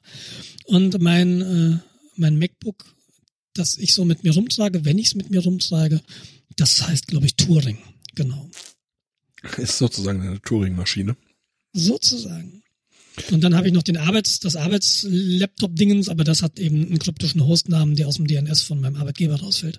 Ja, Und den sollte ich vielleicht nicht ändern, weil möglicherweise funktio funktioniert dann irgendwas nicht oder es gibt Alarmsoftware, die schreit. Ich kann es dir nicht sagen. das ist wahrscheinlich irgendwie Inventarnummer oder so. Ja, es ist, es ist natürlich eine Unique ID dabei, aber es ist auch ein Teil vorhersagbar und deshalb, aber ich, kann's, ich kann mir den Hostnamen nicht merken, aber dafür gibt's ja den, den Befehl Hostname. Genau, ich habe tatsächlich so danach nach Persönlichkeiten, will ich es mal ganz allgemein nennen. Mhm. Und Boltzmann ist halt, der Server war dann immer so eher Mathematiker und mein Hauptrechner war dann eben lange Zeit immer so eher philosophisch. Wobei sich das jetzt, bei Kafka ist es noch okay, aber so Turing, spätestens Turing war dann eben mit Sicherheit kein Philosoph mehr, sondern er ist ja ein ganz großer Kryptograph auch gewesen Mhm. Und natürlich auch der Erfinder der Turing-Maschine, also eher so theoretische Informatik, wenn du so willst. Da hat sich das dann ein bisschen verwässert, diese strikte Trennung. Nee, würde mich mal interessieren und ich glaube, für viele Leute klingt das total absurd. Ja, ihr gebt euren Computer Namen? Aber irgendwie finde ich es ganz nett. Also ja, Weiß gar nicht warum. also ich war Man müsste es nicht, aber ich finde es irgendwo nett. in der Schule, in der ich irgendwann mal war, da war so ähm, griechische Mythologie die Mutter der Namensgebung. Mhm. An unserem Fachbereich in Marburg waren das äh, Hauptstädte. Ja. Da hatte jeder Fachbereichsserver hieß wie eine Hauptstadt. Bei uns in der Schule hat sich jeder sogar noch erstreckt auf die Passwörter. Aber das waren dann römische Götter. Naja, Dictionary Attack jetzt Rapsen. Ja, vor allem, wenn du das Schema halt rausbekommen hattest, dann konnten die, haben die Kennwörter halt von Zeus auf äh, Athene geändert. Ja, das war dann am dritten Raten auch wieder drin. Ähm, Ja. Naja.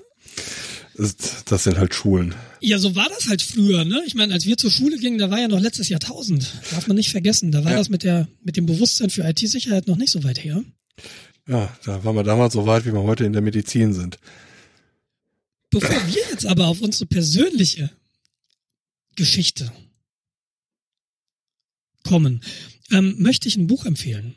Und dieses Buch habe ich mit sehr, sehr großer Freude gelesen. Und zwar auch dieses äh, letztes Jahr. Mhm. Das war ein, und äh, das fasziniert mich total. Das heißt Hackers. Ähm, es ist von Stephen Levy. Und er zeigt einfach mal historisch auf, wie das so losging. Im Artificial Intelligence Lab am, war das am MIT? Nee, nicht am MIT. Du meinst Hackers, Heroes of the Computer Revolution. Richtig. Wie das damals losging, was so die ersten Hacker waren, wo der Begriff so herkam, damals die Mainframe-Computer und weil wir gerade über Passwörter reden, es war halt damals kommen, dass es keine Passwörter gab. Damals war die äh, oder oder die die Leute, die sich damit beschäftigt haben, die so ein bisschen die Ideologie vertreten haben, jeder muss alles sehen können. Mhm. Jeder muss alles tun dürfen. Und da waren Passwörter eben verpönt. Und heutzutage ist ja, wenn man so an Hacker denkt, ist eher so das Gegenteil der Fall. Hacker sind so die, die, die diese starke Krypto am Start haben, starke Sicherheitsmechanismen, deren Daten du eben nicht einfach mal so klaust.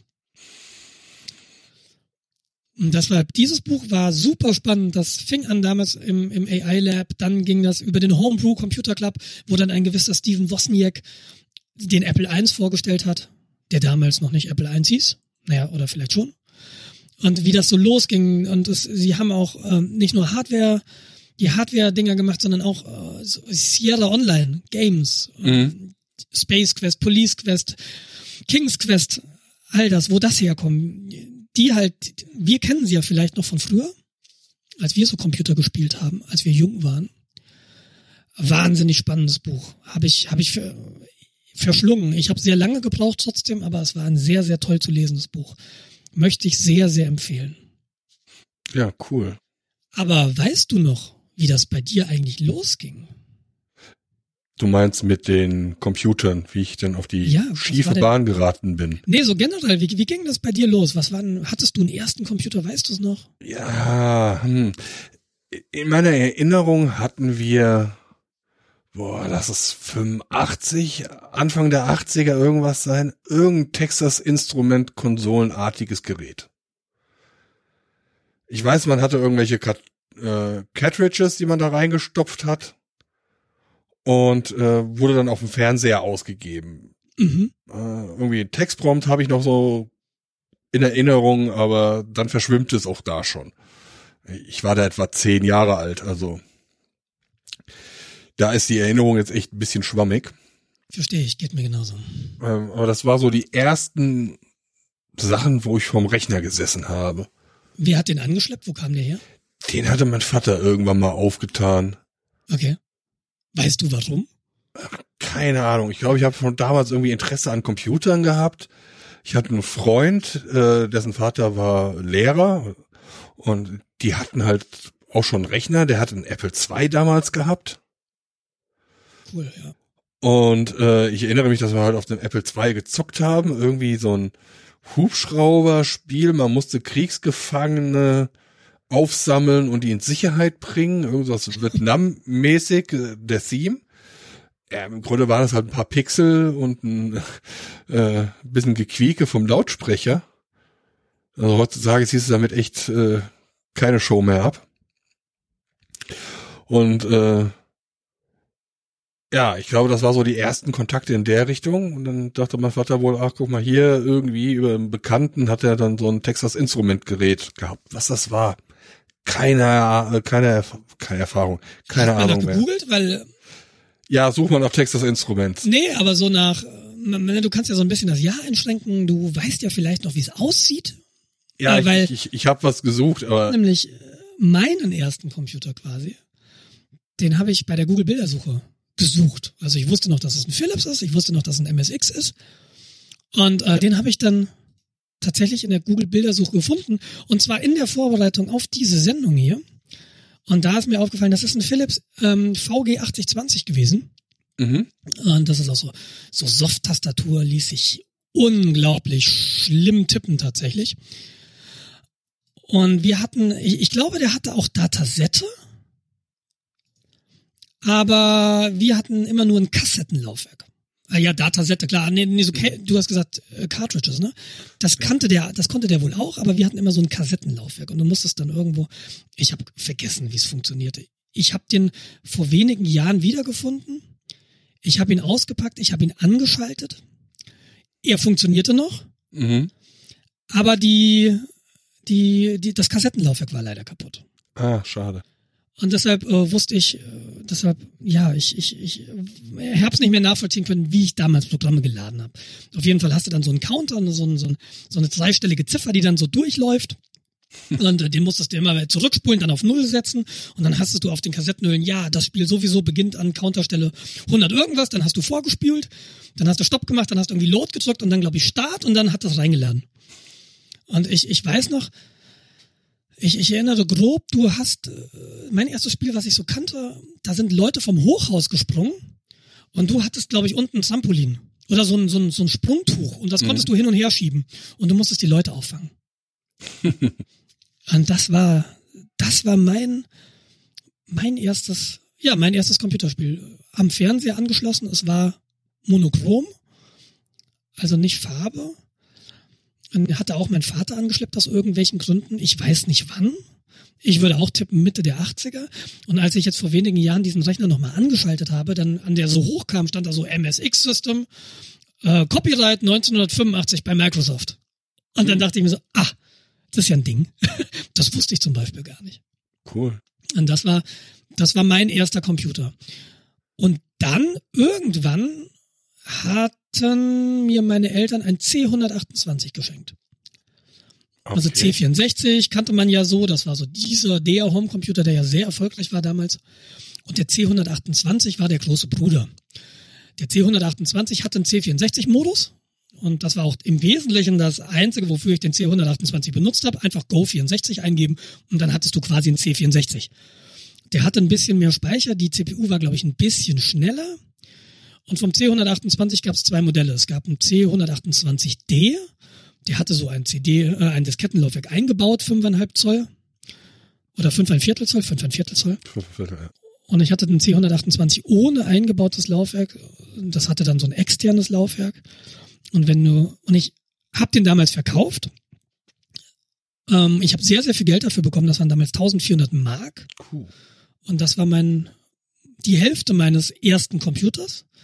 Aber heutzutage denke ich mir, schade, dass ich ihn verkauft habe, weil für dieses, für dieses Modell, für den C128, ohne D, musst du richtig viel Geld bezahlen bei eBay. Also nicht, dass ich ihn heute brauchen würde. Ähm, und ich, ich, es ist auch viel, viel weniger als 1400 Mark. Also so viel musst du heute nicht bezahlen. Aber für mich war damals eben entscheidend, äh, das hat mir die Möglichkeit gegeben, damals ein 386 DX40 Uh, mit 4 Megabyte RAM zu kaufen. Das waren damals 2800 Mark, habe ich dafür bezahlt. Ja, also, das war so, das war so mein Schritt in die, das war mein erster Intel-PC, will ich ihn. mhm.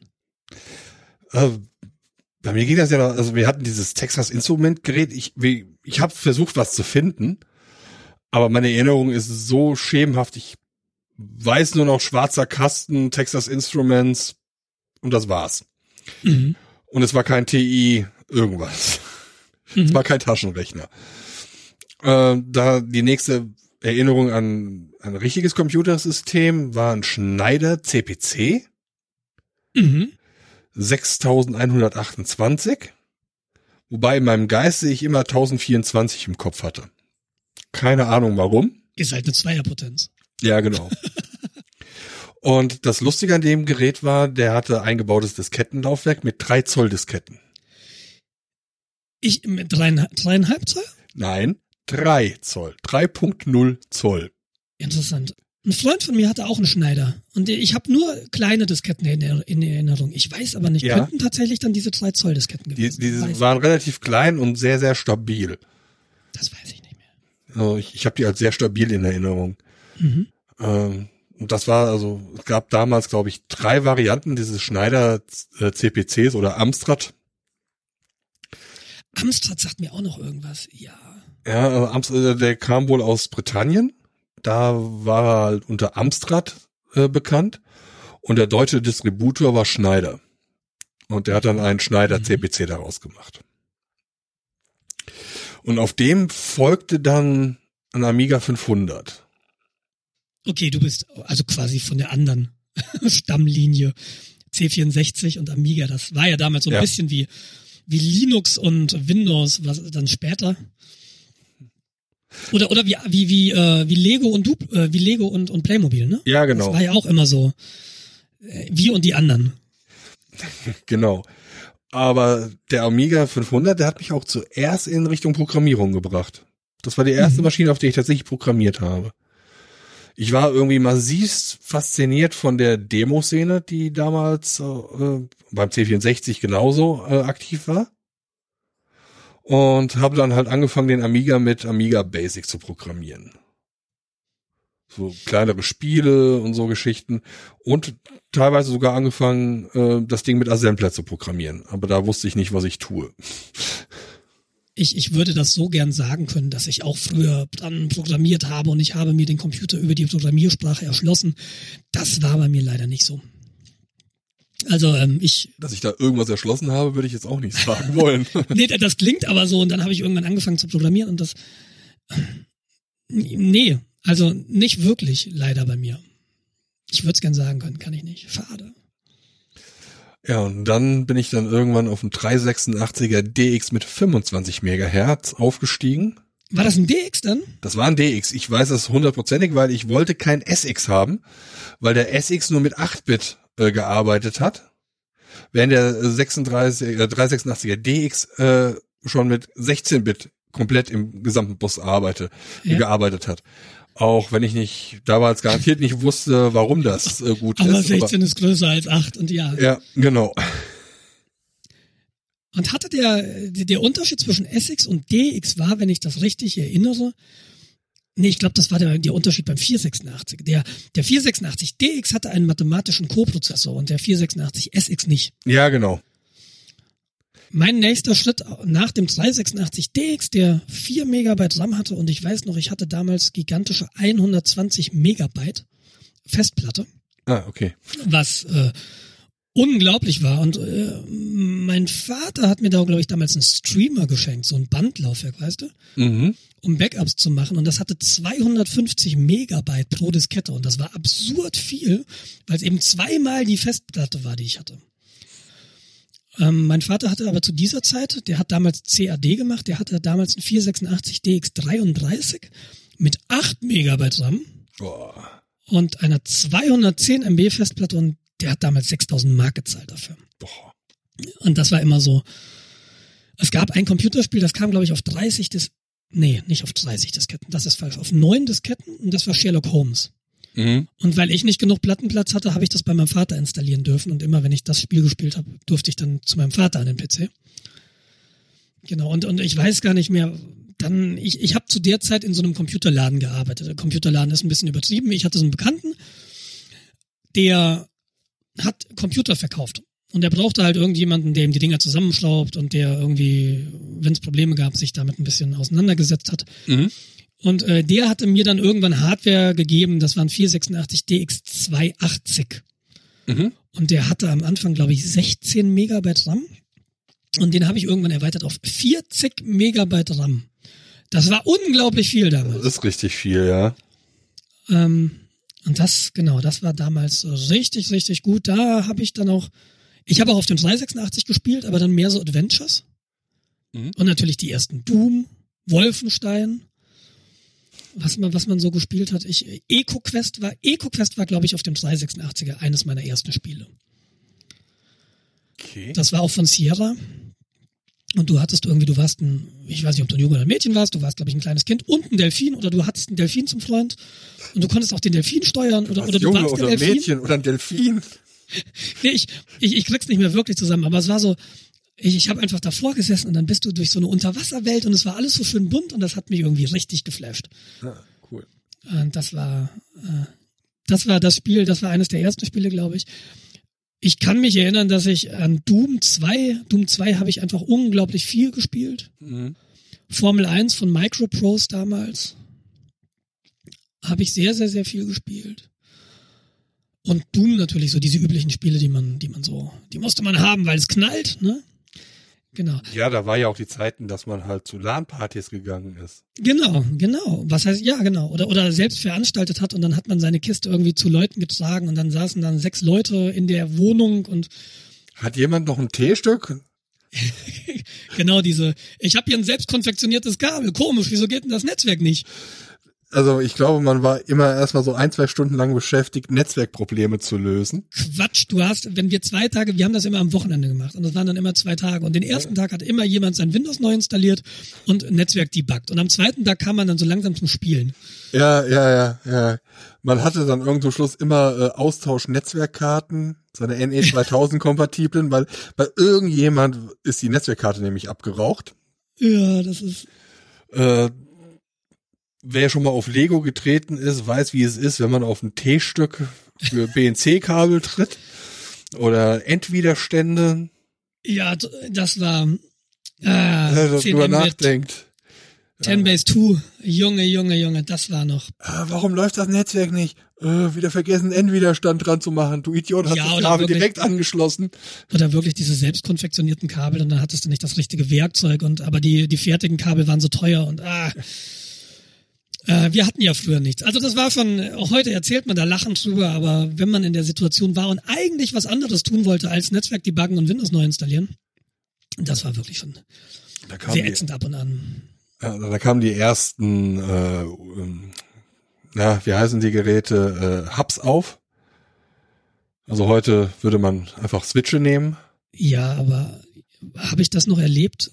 Ich, ich glaube, wir haben immer mit BNC-Netzwerk rumgemacht damals. Ja, Obwohl, nee, stimmt nicht. Stimmt nicht, hast recht. also ich, ich weiß, dass wir noch Hubs hatten und so.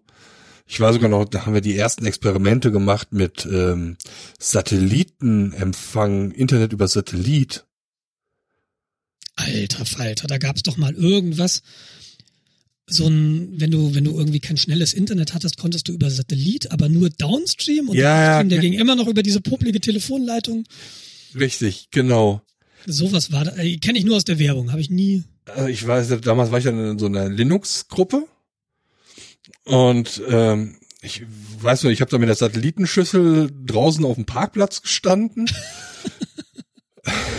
hab die äh, Richtung irgendeinen Satelliten gehalten, oben äh, im zweiten Stock hat man dann ein Kabel runterhängen und die Leute haben dann quasi am Empfänger gesessen und geguckt, ob das Satellitensignal ankommt. Jens, weiter links, links, hoch, rechts. Wann war das? Wann war das? Oh, also ich war da äh, irgendwie Mitte der 90er, Anfang der 90er. Okay. Weil ich wollte, ähm, ich habe ja kurz dann den 486 erwähnt und ich weiß, ich krieg das nicht mehr zusammen, wann ich den gekriegt habe. Ja. Weiß ich wirklich nicht. Was ich aber noch ziemlich genau weiß, ist, wann ich mein erstes Modem bekommen habe. Oh ja. Hm. Und zwar, das war ein Freund von mir, hat sich für 4000 Mark oder so damals bei Wobis einen Computer gekauft. Ich glaube, wenn Wobis den zusammengebaut hat, dann war das, dann hieß der Highscreen. Mhm. Das war so diese, diese Baureihe. Und der hat ein, war es ein Pentium 60 oder ein Pentium 90? Hat der sich gekauft? Richtig, richtig viel Geld ausgegeben. Und der hatte ein 14.400er Modem dabei. Mhm. Und ich war eines Abends bei ihm und er hat mir das gezeigt. Und dann hat er irgendwie gesagt, ach guck mal, ich habe hier dieses Modem und äh, wo bist und hier, da gibt's irgendwie eine Telefonnummer, die kannst du anrufen. Und dann haben wir das gemacht und dann sind wir in der Wobis Mailbox gelandet. Die Wobis Mailbox und das, was ist eine Mailbox? Eine Mailbox war ein Computer, da hingen Modems dran und die konntest du anrufen. Und dann hattest du so eine Art, dann so ein, so, sah so ein bisschen aus wie Teletext, wie BTX. Und dann konntest du so, dann hattest du so einen Bereich an Nachrichten und dann hattest du so einen Chatbereich und dann konntest du so einen Downloadbereich, war das bei der Wobis Mailbox, glaube ich. Da hast du dann Software runterladen können. Und mir hat es dieser Chatbereich angetan. Und die Wobis Mailbox, muss man dazu sagen, das war damals ein relativ großes System, relativ deshalb, weil die hatte 40 Lines. Also es konnten, Oh. da hingen 40 Modems dran und 40 Leute konnten gleichzeitig mit dieser Box verbunden sein. Du hattest also in diesem Chatraum äh, deutlich mehr als ein oder zwei andere Personen und da konntest du chatten mit den Leuten.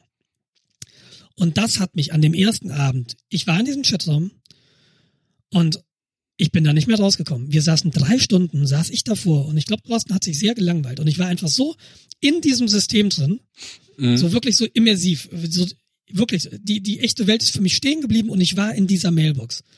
Das war so das erste Mal Zukunft. Ich rede da mit jemandem, ich schreibe mit jemandem, der irgendwo anders in Deutschland sitzt. Und ich weiß die Telefonnummer dieser Mailbox noch auswendig und das zeigt, dass ich in den Folgejahren echt häufig da war. Äh, damals, die war so bei in Würselen bei Aachen, die Telefonnummer ist 02405 94047. und ich kann mich noch erinnern, so ATDT 02405 94047 und dann warst du da in deiner Wurfs-Mailbox.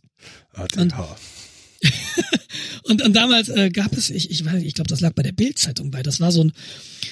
Damals hatte man äh, verschiedene Telefontarife. Es gab das Ortsnetz, dann gab es Region 50, dann gab es Region 200 und dann gibt es den Ferntarif. Mhm. Und je nachdem, wohin du telefoniert hast, wie weit quasi der Anschluss, den du angerufen hast, weg war, hat's halt unterschiedlich gekostet. Und äh, Würselen war gerade so Region 200, also war noch nicht das teuerste, war aber auch nicht mehr ganz billig. Und es gab auch zu unterschiedlichen Tageszeiten unterschiedliche Tarife. Und nachts zwischen zwei und fünf war eben so die Zeit, in der es am billigsten war. Und immer wenn ich, wenn ich Ferien hatte, war ich eigentlich jede Nacht in dieser Mailbox. Äh, immer von zwei bis fünf. Und um fünf, das war ein harter Anschlag, denn um fünf hat diese Mailbox alle Verbindungen zugemacht, wegen Maintenance. Und da gab es so ein Maintenance-Window und weiß ich nicht, dann hat er vielleicht Updates eingespielt. Und das war so ein lange, lange Zeit ein Ritual. Und äh, da habe ich tatsächlich viel gechattet. Das war so mein erstes Modem. Ich habe mir dann, nachdem ich bei Thorsten da diesen einen Abend erlebt habe, habe ich ihm, glaube ich, zehn Mark in die Hand gedrückt für die Telefongebühren, bin nach Hause gefahren und hatte ein, eine Woche später ein Elsa Microlink 288 TQV. Das hat mich 400 Mark gekostet. Das war, glaube ich, damals das Topmodell. 28.800 baut. Richtig, richtig schnell. Genau, und das war, das war mein Einstieg in die Online-Welt. Ich weiß es noch, das war so, das war so wirklich so ein Aha-Erlebnis. Ich kann mich jetzt noch erinnern an den Abend, wie das da war. So, oh cool, oh, oh das sind Menschen, geil. Und zack war ich drin. Und da hat es mich. Ich überlege gerade wie ich auf das erste Mal Modem gekommen bin. Das muss so 94 gewesen sein. Ja. Ungefähr bei mir. Ich weiß nicht genau. Kommt da kannst glaube ich rauskriegen. Also ich weiß nur, dass ich dann auch irgendwann in die Mailbox-Szene ein bisschen tiefer eingestiegen bin. War dann Mitglied im Fidonet ähm, für die äh, Jüngeren unter uns. Früher gab es andere Netzwerke außer dem Internet. Und äh, das Fidonet war eins davon. Das waren dann Verbund von Mailboxen weltweit. Man hat eine E-Mail geschrieben, die wurde dann auf deinem lokalen System bearbeitet. Du naja, damals hieß das aber noch nicht E-Mail, oder? Hieß das schon E-Mail im Fidonet? Äh, Message. War einfach ja, eine Message, die gepollt oder getost wird. Äh, auf alle Fälle, man Liebe hat dann. Kinder, jetzt hört mal gut zu. Ja, jetzt könnt ihr was lernen. Opa erzählt aus dem Krieg. Ähm, ja, auf alle Fälle, du hast dann halt deine, deine Nachricht geschrieben, du warst in der Mailbox eingewählt, ja, über Telefonleitung oder später ISDN. Ähm, hast die Message geschrieben, die Adressen waren alle numerisch. Irgendwie zwei Doppelpunkt, zwei, vier, eins, fünf, Schrägstrich, irgendwas zwei Doppelpunkt ist Deutschland gewesen und dann gab es dann halt Unterverteilstationen, die dann durch die Adressen, äh, also die, die anderen Nummern quasi spezifiziert wurden. Zum Schluss gab es, glaube ich, einen Schrägstrich und dann gab es die, ich sage jetzt mal Kundennummer oder Mitgliedsnummer, Usernummer. Mhm. Und äh, da habe ich dann so ein, zwei Jahre lang da halt primär, ja, wirklich E-Mails, ich sage jetzt einfach E-Mails äh, geschrieben und gechattet. Dann äh, konntest du halt, nee, ich war so fasziniert, du hast eine Mail geschrieben und die war dann halt immer innerhalb von zwei Tagen in der USA. das ist so abgefahren. Ja, also das System war halt so, du hast die Mail geschrieben, äh, die wurde auf dem einen System zwischengespeichert. Das rief dann äh, ein anderes Mailbox-System an, hat die ganzen Mails weitergereicht. Dieses System hat wieder eine Ebene nach oben telefoniert. Das war dann, dann in dem Fall über den Teich rüber in die USA. Hat die dann dahin übermittelt und wurde dann wieder nach unten verteilt. Das kann man sich heutzutage kaum noch vorstellen, glaube ich. Und äh, irgendwann habe ich ja auch selbst eine eigene Mailbox betrieben. Ich auch. Ja? Genau. Und ich, ja genau, ich hatte, ich weiß nicht mehr, wie die, wie die Software hieß. Ich meine irgendwas mit Wildcat. Und äh, die, die Box hieß Fanatic BBS. Und das war zu der Zeit, da hatten meine Eltern ISDN schon. Also ich bin dann äh, nach dem Modem 28.8. Mhm. Ich weiß gar nicht, ob meine Eltern Nee, da hatten sie wahrscheinlich noch kein ISDN. Ich bin mir aber nicht sicher, ob ich es einfach nicht gerafft habe, dass ich gar kein Modem brauchte. Nee, ich glaube, wir hatten nicht, nicht immer ISDN. Wahrscheinlich hatten wir nicht immer ISDN. Ähm, und dann hatte ich irgendwann ISDN und dann hatten wir zwei Nummern. Und auf einer Nummer lag dann eben diese Mailbox irgendwann. Das war halt Mhm. ein Computer, das, der stand immer rum, der war immer an, der musste ja immer an sein. Und wenn man, wenn man damalige Computer kennt, die sind eben nicht so leise gewesen wie die heutigen Computer. Also der hat schon ordentlich gebrummt. Und, äh, und da gab es, bei mir in der Software gab es die Funktion Sys-Opruf. Und meine Box war halt relativ langweilig. Ne? Die hatte nur ein Line-In. Also du konntest nur einen, wenn, wenn sich von außen jemand eingeloggt hatte, konnte sich sonst keiner einloggen. Mhm.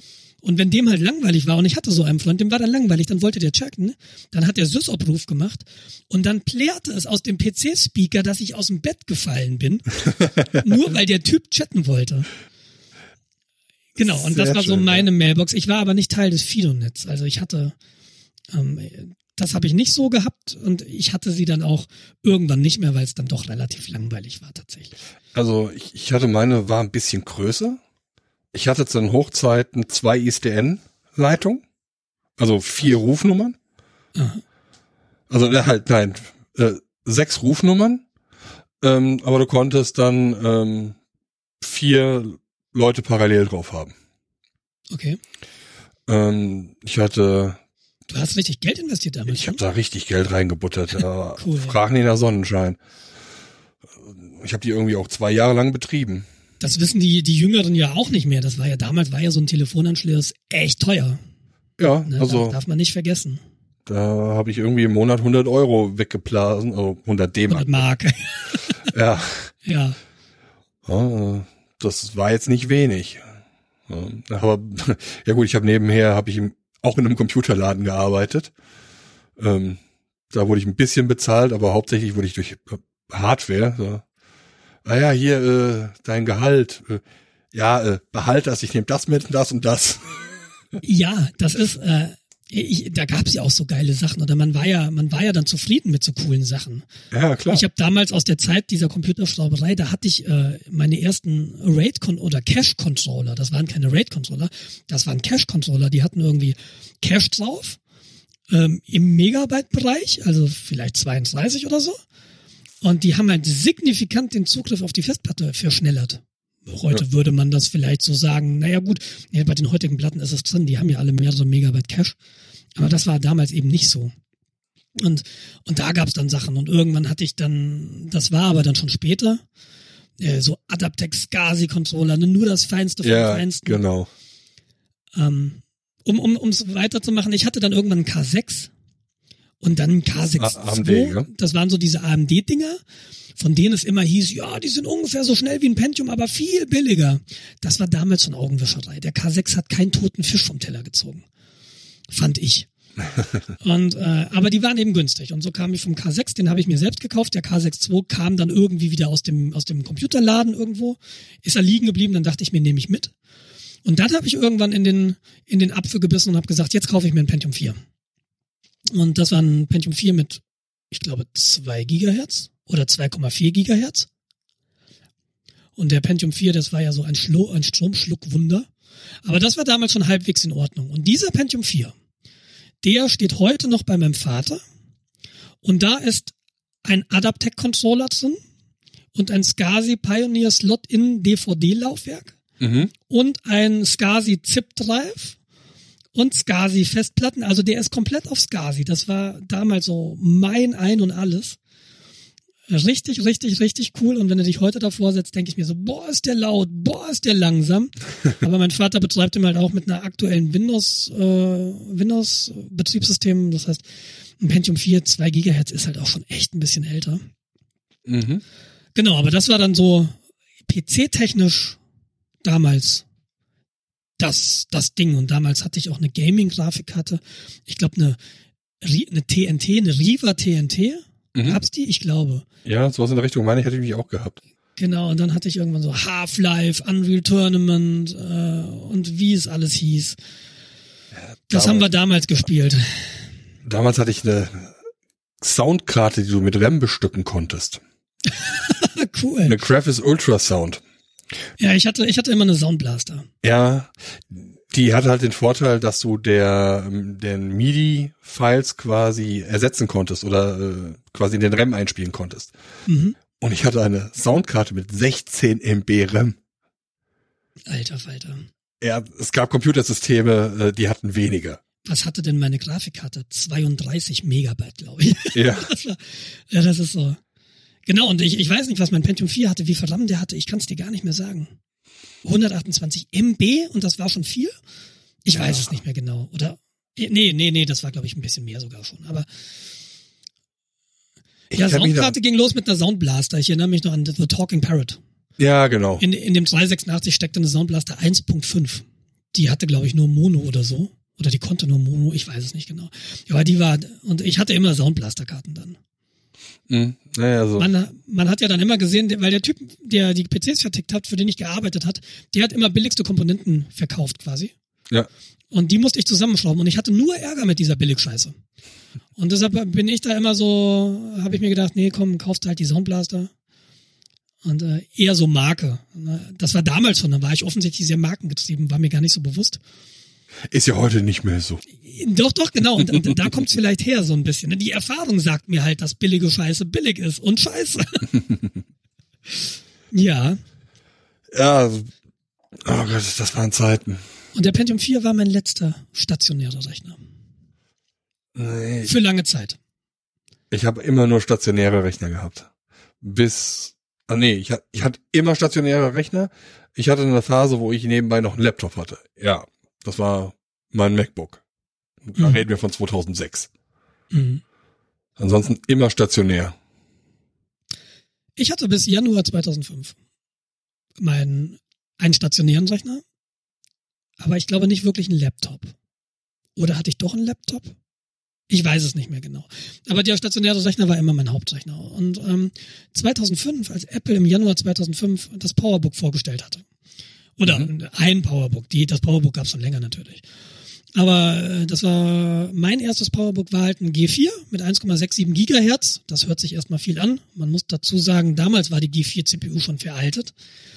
Ähm, es war ist eine unglaublich schöne Architektur gewesen. PowerPC 32-Bit, ganz sauberer Maschinencode, immer schöner als die Intel-Dinger, aber auch deutlich langsamer als die Intel-Dinger zu dieser Zeit. Ja. Und ich hatte damals das rechts unten Modell. Das hatte zwei Gigabyte RAM. Hat es zwei Gigabyte RAM? Muss ich gleich mal nachgucken. Und das hat zweieinhalbtausend Euro gekostet. Genau. Das war mein erster Mac. Wirklich mein erster Laptop, glaube ich sogar. Und der hat dann meinen Desktop ersetzt. Dann hatte ich zwar immer noch mal so Server, die dann Boltzmann hießen, und das war natürlich Desktops, wenn du so willst.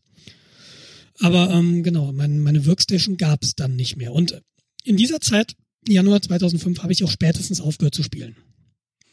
Wahrscheinlich, wahrscheinlich früher, weil ich bin vorher auf Linux umgestiegen. Hm, Das wäre jetzt nochmal meine nächste Frage gewesen, so, äh, was für Betriebssysteme hast du quasi benutzt? Wollte ich ein bisschen unabhängig machen. Äh, lass mich noch kurz durchgaloppieren. Äh, 2005 war dann das PowerBook G4 und das hat dann ganz, ganz lange gehalten. Ich habe, wann habe ich, 2010 habe ich mir ein MacBook Pro gekauft. Damals Intel. Das MacBook Pro 13 Zoll gibt's auch heute noch. Das hat, das benutzt Steffi. Ähm, das ist ein Core 2 Duo gewesen. 2011 habe ich mir ein MacBook Air gekauft. Warum, weiß ich nicht mehr. Doch, da habe ich den Job in Marburg angefangen. Da habe ich angefangen, an der Uni zu arbeiten. Mhm. Und äh, da dachte ich mir, jetzt brauche ich einen neuen Rechner. Und ich in der Arbeitsgruppe gab es nicht genug Geld dafür, dass die mir einen Mac hätten hinstellen können. Und dann dachte ich mir, jetzt kaufe ich mir ein MacBook Air. 13 Zoll, das ist ein, das ist schon Core i7, glaube ich, gewesen. Auch das rechts unten Modell. Ich habe ja gesagt, ich kaufe immer die rechts unten Modelle. Ähm, aus der Notwendigkeit heraus, weil du kannst bei einem, bei einem Laptop nicht die CPU wechseln, die ist aufgelötet. RAM konntest du damals noch ändern. Ähm, beim MacBook Pro zumindest, beim MacBook Air dann auch nicht mehr. Und so lange ist das schon her, dass man das nicht mehr selbst tauschen kann. Das ist jetzt schon fünf, sechs Jahre her. Also das ist keine neue Entwicklung. Und den hatte ich dann sehr, sehr lange. Wobei das auch damit zu tun hatte, dass ich dann irgendwann von der Arbeit ein MacBook Pro oder auch ein MacBook Air, nee, da habe ich auch ein MacBook Air bekommen. Und als ich in der Uni in Marburg fertig, Uni, na, das ist doch, Moment, jetzt habe ich Quatsch erzählt. 2011 habe ich aufgehört, in Marburg zu arbeiten. 2007 habe ich mein Diplom gemacht, genau. 2007 habe ich mein Diplom gemacht und habe dann auf der in der Arbeitsgruppe ein Mac bekommen und deshalb musste ich mir da keinen kaufen und als es und dann habe ich irgendwie mir doch ein MacBook Pro gekauft, da ging es von dem Ende zu und dann habe ich aufgehört in Marburg zu arbeiten und dann habe ich mir quasi als Belohnung nochmal so ein Air gekauft. Ja, okay. Ein 13 Zoll. Und das hat dann relativ lange gehalten, weil 2016, das war letztes Jahr im April, habe ich mir halt mein Mac Pro gekauft. Aber nicht das aktuelle Modell, sondern ein von 2012 quasi die letzte, den letzten Mac Pro in ordentlicher Bauform. Und den habe ich ja dann so aufgerüstet bis zum geht nicht mehr. Also den kannst du nicht weiter aufrüsten, der ist jetzt voll. und äh, das ist jetzt meine Workstation.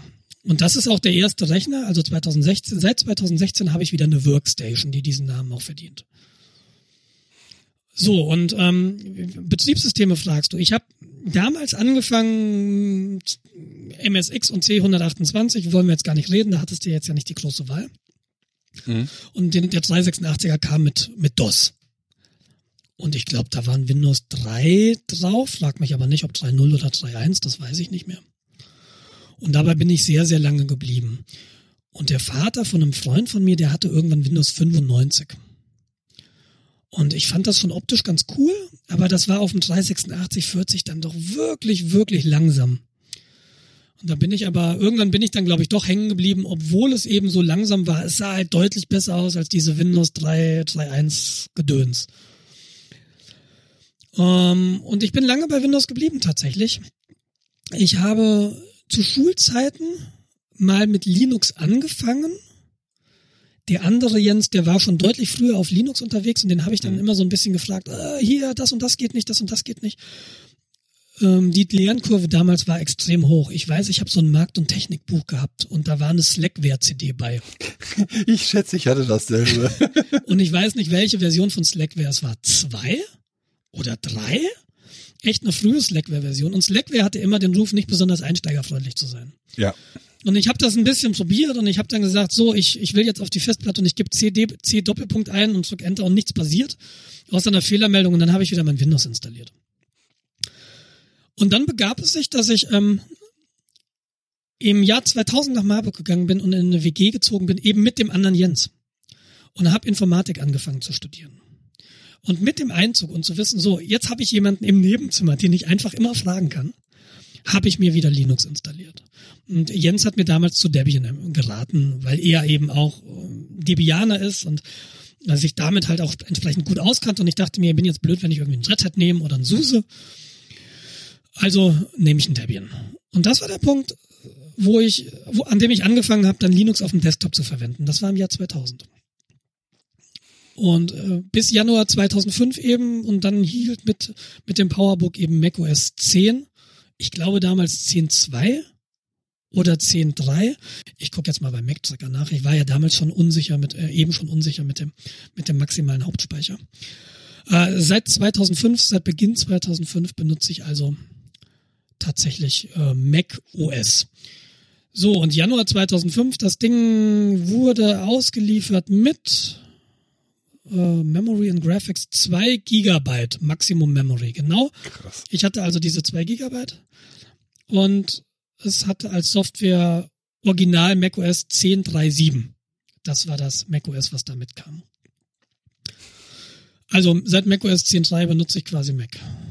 Und das Powerbook lebt noch, das liegt hier in der Kiste, aber das Netzteil lebt nicht mehr. Deshalb kann ich es gerade nicht mehr starten. Vielleicht ist auch der Akku einfach tot. Du bist Das ist meine Betriebssystem-History. Ich bin Ja. immer noch auf macOS und serverseitig bin ich nie von Linux weggegangen. Server, serverseitig, um das noch ganz kurz zu machen, wir hatten in der Arbeitsgruppe in Marburg, hatten wir X-Surfs, diese, diese 19 Zoll Server von Mac, von Apple, weil ein ehemaliger Kollege von mir ein totaler Apple-Nerd war.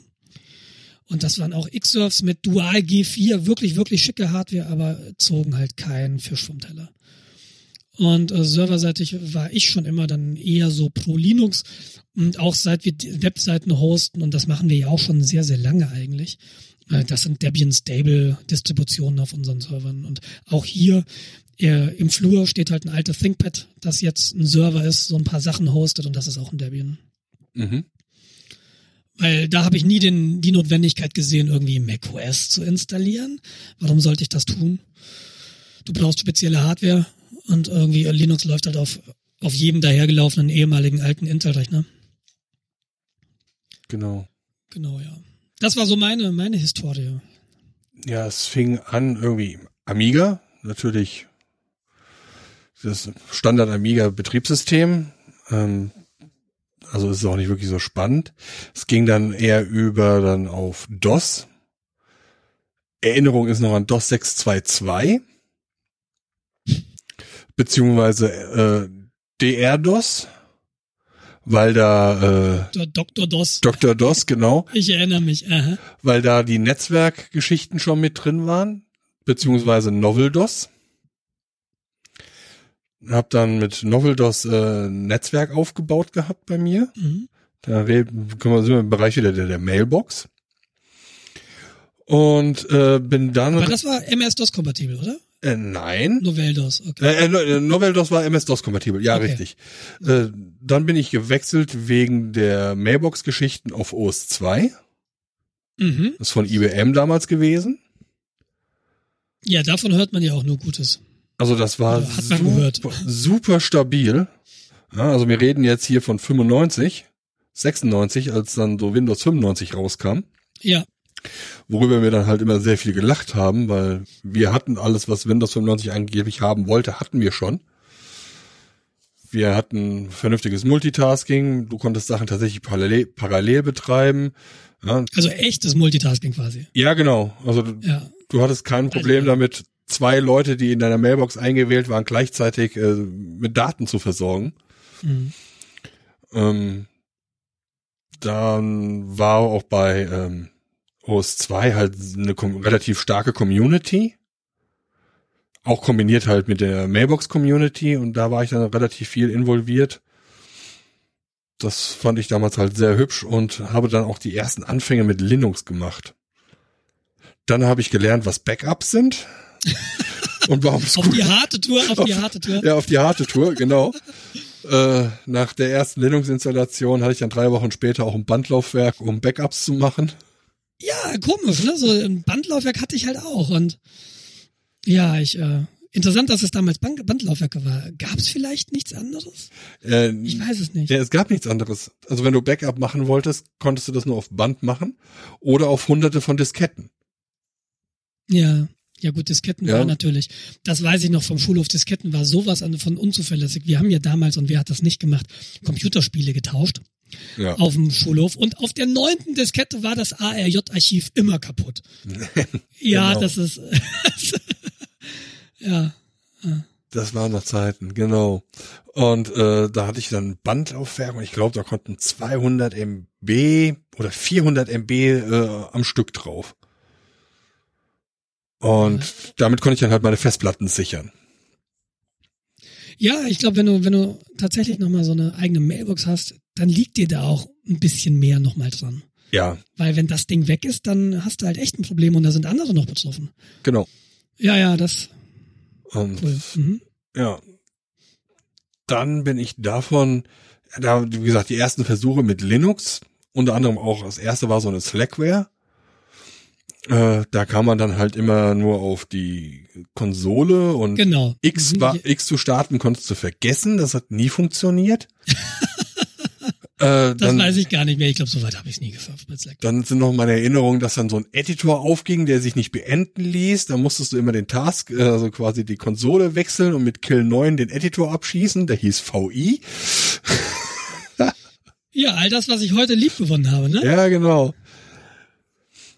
Ähm, ja, da, du sagte schon, die Lernkurve war echt hoch. Ja. Und, und ich, ich fand es unglaublich frustrierend. Und deshalb bin ich da, ich, ich weiß nicht, wie lange ich war, aber es war Größenordnung Tage. Es war nicht wirklich lange. Boah, es ging, es ging. Also ich habe da relativ viel noch mit Suse gemacht. Bin dann aber in Marburg dann auch zum Debianer geworden. Da wurde ich dann Mhm. konvertiert.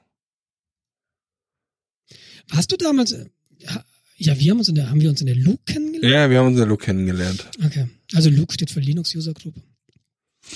Genau. Ähm, ach so, äh, der, der, der Frank hat heute Geburtstag übrigens. Herzlichen Glückwunsch. Aus der Luke. Also ich weiß nicht, ob er uns hört. Ich wollte es dir nur gerade sagen. Natürlich Aber da hört er auch noch uns. so ein paar, so ein paar Kontakte hin. Ja, natürlich hört er uns. Also wenn er sich hier bedankt, dann genau, das ist jetzt so so äh, Probing, ne? Na, wenn er jetzt reagiert, hört er uns. Wenn er nicht reagiert, hört er uns nicht. Ja, oder er findet es blöd, was wir hier machen. Ja, keine Ahnung, das glaube ich nicht. Nee, hatte ja Geschmack. Ja, eben, außerdem ist er, hat er, kann er, Linux ist ja auch so sein Ding, glaube ich. Ja, das war dann so meine Betriebssystem. Und dann bin ich dann irgendwie tatsächlich auf Windows 95 irgendwann mal gestiegen, weil ich halt Mailbox nicht mehr betrieben habe. Weil als Student hatte ich dann irgendwie die Code nicht mehr. Und damals, wenn du gespielt hast, du kamst ja auch nicht zum Rum. Ja. Also unter Linux-Spielen, da hattest du halt Tux Racer. Das war so, äh, ne, du, du, du rutscht mit dem Pinguin einen Berg runter, im Wesentlichen. Ähm, aber dann, dann hörst du auch auf. Und wenn du irgendwie LAN-Partys gemacht hast und da haben die halt Counter-Strike gespielt oder ich weiß gar nicht, wie es damals hieß. Auf jeden Fall Quake 3 und, und Half-Life und, und so all. Das hast du halt nicht, mit- da konntest du mit Linux nichts anfangen. Also das war damals äh, reines Serverbetriebssystem. Ja. Also, Ja, und, und mein Grund, äh, ich, es hatte auch einen Grund, dass ich zum Mac gewechselt bin im Januar 2005, sondern das war einfach auch diese, diese Erfahrung mit Linux auf dem Desktop. Das war schon auch immer noch mal schmerzhaft. Also äh, es lief zwar eigentlich und abgestürzt ist es mir nie. Das ist nicht so, dass das jetzt wie Windows damals, das ist ja hin und wieder einfach mal stehen geblieben. Ja, was ist das hin und Diese wieder? Erfahrung, diese Erfahrung habe ich mit Linux halt nicht gemacht. Das ist richtig, Aber ja. wenn du dann ein Update gemacht hast, dann konnte es halt sein, dass dann eine X-Umgebung nicht mehr hochkam. Und X-Umgebung ist halt die grafische Benutzeroberfläche gewesen oder ist sie immer noch. Und das war einfach nervig auf Zeit. Weißt du, du hast ein Update gemacht und dann musstest du irgendwie dein X wieder fixen. Mhm. Äh, Es ging zwar immer irgendwie zu fixen, aber allein die Tatsache, dass du es tun musstest, da hatte ich dann spätestens Ende 2004 keine Lust mehr zu. Und das war der Grund, warum ich damals gesagt habe, nee, ich will einen zuverlässigen Rechner. Ähm, wenn ich einen Spielrechner haben will, dann mache ich das auf einem anderen Rechner. Aber mein Hauptrechner, der soll zuverlässig sein. Und das war auch einer der Hauptgründe, warum ich zurück, äh, warum ich zurück, warum ich auf den Mac gewechselt bin. Unter anderem auch dieser ehemalige Kollege, der damals noch nicht mein Kollege war, sondern ein Dozent. Der war so Apple-Evangelist und äh, der hat mich dann natürlich auch ein bisschen beeinflusst. Mhm. Aber ich war schon mächtig stolz dann und dann war ich doch sehr enttäuscht, dass der G4 so langsam ist. Ja, meine Entscheidungsfindung war ähnlich. Ich wollte nicht mit Linux rumfrickeln, aber ich wollte ein stabiles System haben. Mhm. Dann kam halt OS X raus, was auf einer Unix-Basis, also BSD-Basis äh, lief. Und dann gesagt so, ach, das hört sich doch mal nicht schlecht an. Und habe dann irgendwann gesagt, okay, so nach der Ausbildung, jetzt hast du ein bisschen Geld, jetzt kannst du das verpulvern und kauf dir mal ein MacBook. Ja. Ja. So fing das dann mit Mac an. Ansonsten habe ich momentan aktuell Windows 10 als primäres System. Bin damit eigentlich zufrieden. Ich glaube, das ist mir bisher nur einmal abgestürzt, weil ich an Soundtreibern rumgespielt habe. Mhm. So. Ich habe, wie gesagt, seit 2005 benutze ich hauptsächlich macOS. Und das hat sich auch nicht geändert. Also äh, in der, als ich in der Uni in Marburg angefangen habe, haben wir Macs bekommen. Und das ist lustig, ein Kollege von mir und ich, wir haben beide dann irgendwie Macs gehabt und mein Doktorvater, der hat dann, ist dann in dieser Zeit auf Mac umgestiegen von Windows, Mhm. weil er, und ein Schlüsselerlebnis war einfach eine Tagung, auf der wir zu dritt waren, Kollege ich und eben mein Doktorvater. Und äh, Kollege und ich, wir klappen einfach den Laptop auf, äh, ah, da ist ein WLAN und wir loggen uns ein. Und mein Doktorvater hat es eben den, den ganzen Tag nicht geschafft, in das WLAN zu kommen mit seinem Windows. Ah, Und der hat sich an dem Abend noch ein Mac bestellt. er hatte halt auch einfach die Faxen dick. Äh, ja, und seitdem Hauptbetriebssystem. Und ich muss sagen, es gab mal so eine Phase, vor zwei oder drei Jahren, da zeichnete sich so langsam ab, dass Mac OS X instabiler wurde. Also es gab so ein paar Sachen, wo, wo dann einfach auch das System abgesemmelt ist. Mhm. Wo ich dann dachte, oh wei, oh wei, oh wei, hoffentlich haben die sich nicht übernommen mit ihren ganzen verschiedenen Betriebssystemen. Damals gab es ja dann das Telefon und dann noch irgendwie iPads und dann irgendwann kam die Uhr und hast immer noch ein Apple TV gehabt und so eine Time Capsule und so ein Air, AirPod Express und wie sie alle hießen und über die Konvergenz von Betriebssystemen. Du findest es ja furchtbar.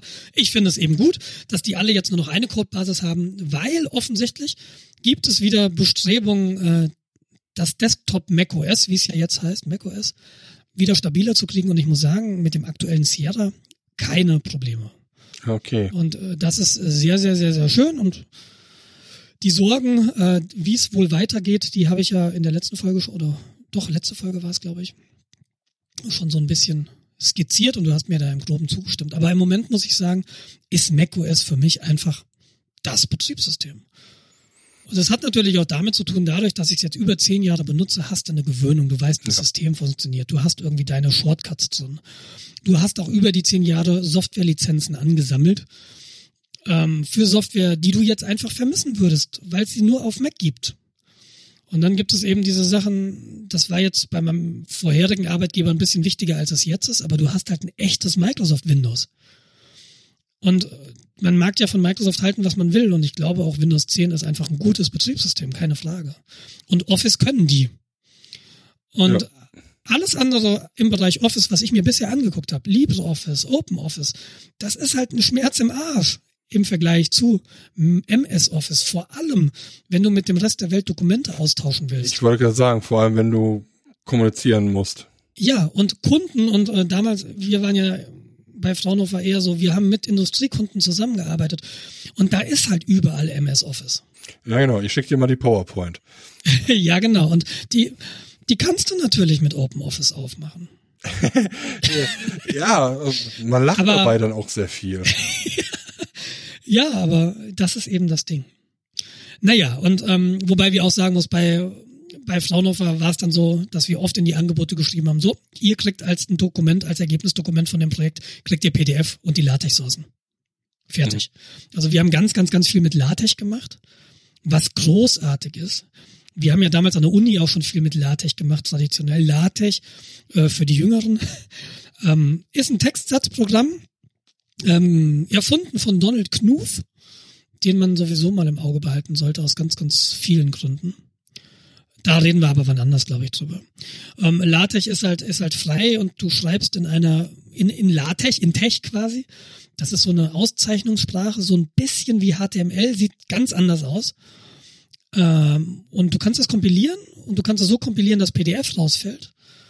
Und wenn du dir das PDF anguckst und im Vergleich guckst du dir ein PDF an, was du vielleicht in Microsoft Office geschrieben hast. Und mittlerweile kannst du da direkt in PDF exportieren, aber früher musstest du da noch eine ganz teure Software von Adobe haben, namens Acrobat. Mhm. Ähm, und du, du, du legst diese beiden PDFs nebeneinander, dann siehst du, wie furchtbar hässlich dieses Word eigentlich aussieht und das PDF, was da rausfällt. Und LaTeX-Dokumente sehen so viel schöner aus. Also tatsächlich, es sieht, es, es sieht schlanker aus. Es sieht einfach, perfekter aus. Das sieht wirklich gut aus. Da hat sich jemand mit Textsatz das sind nicht so, die kommen nicht aus dem Bereich, ja, wir haben hier irgendwie Text und da müssen wir das speichern wir irgendwie, sondern das sind Enthusiasten, die kennen sich mit Textsatz aus. Und das sieht halt wahnsinnig gut aus. Du kannst einem Dokument tatsächlich ansehen, ob es mit Word geschrieben wurde oder mit LaTeX. Ja, kannst du vor allem zur damaligen Zeit auch äh, daran entscheiden, dass es mehr als 20 Seiten hatte. Weil irgendwann äh, hat mich Word einfach alles von sich gestreckt, wenn da mehr als 20 Seiten mit Grafiken und so im Text drin waren.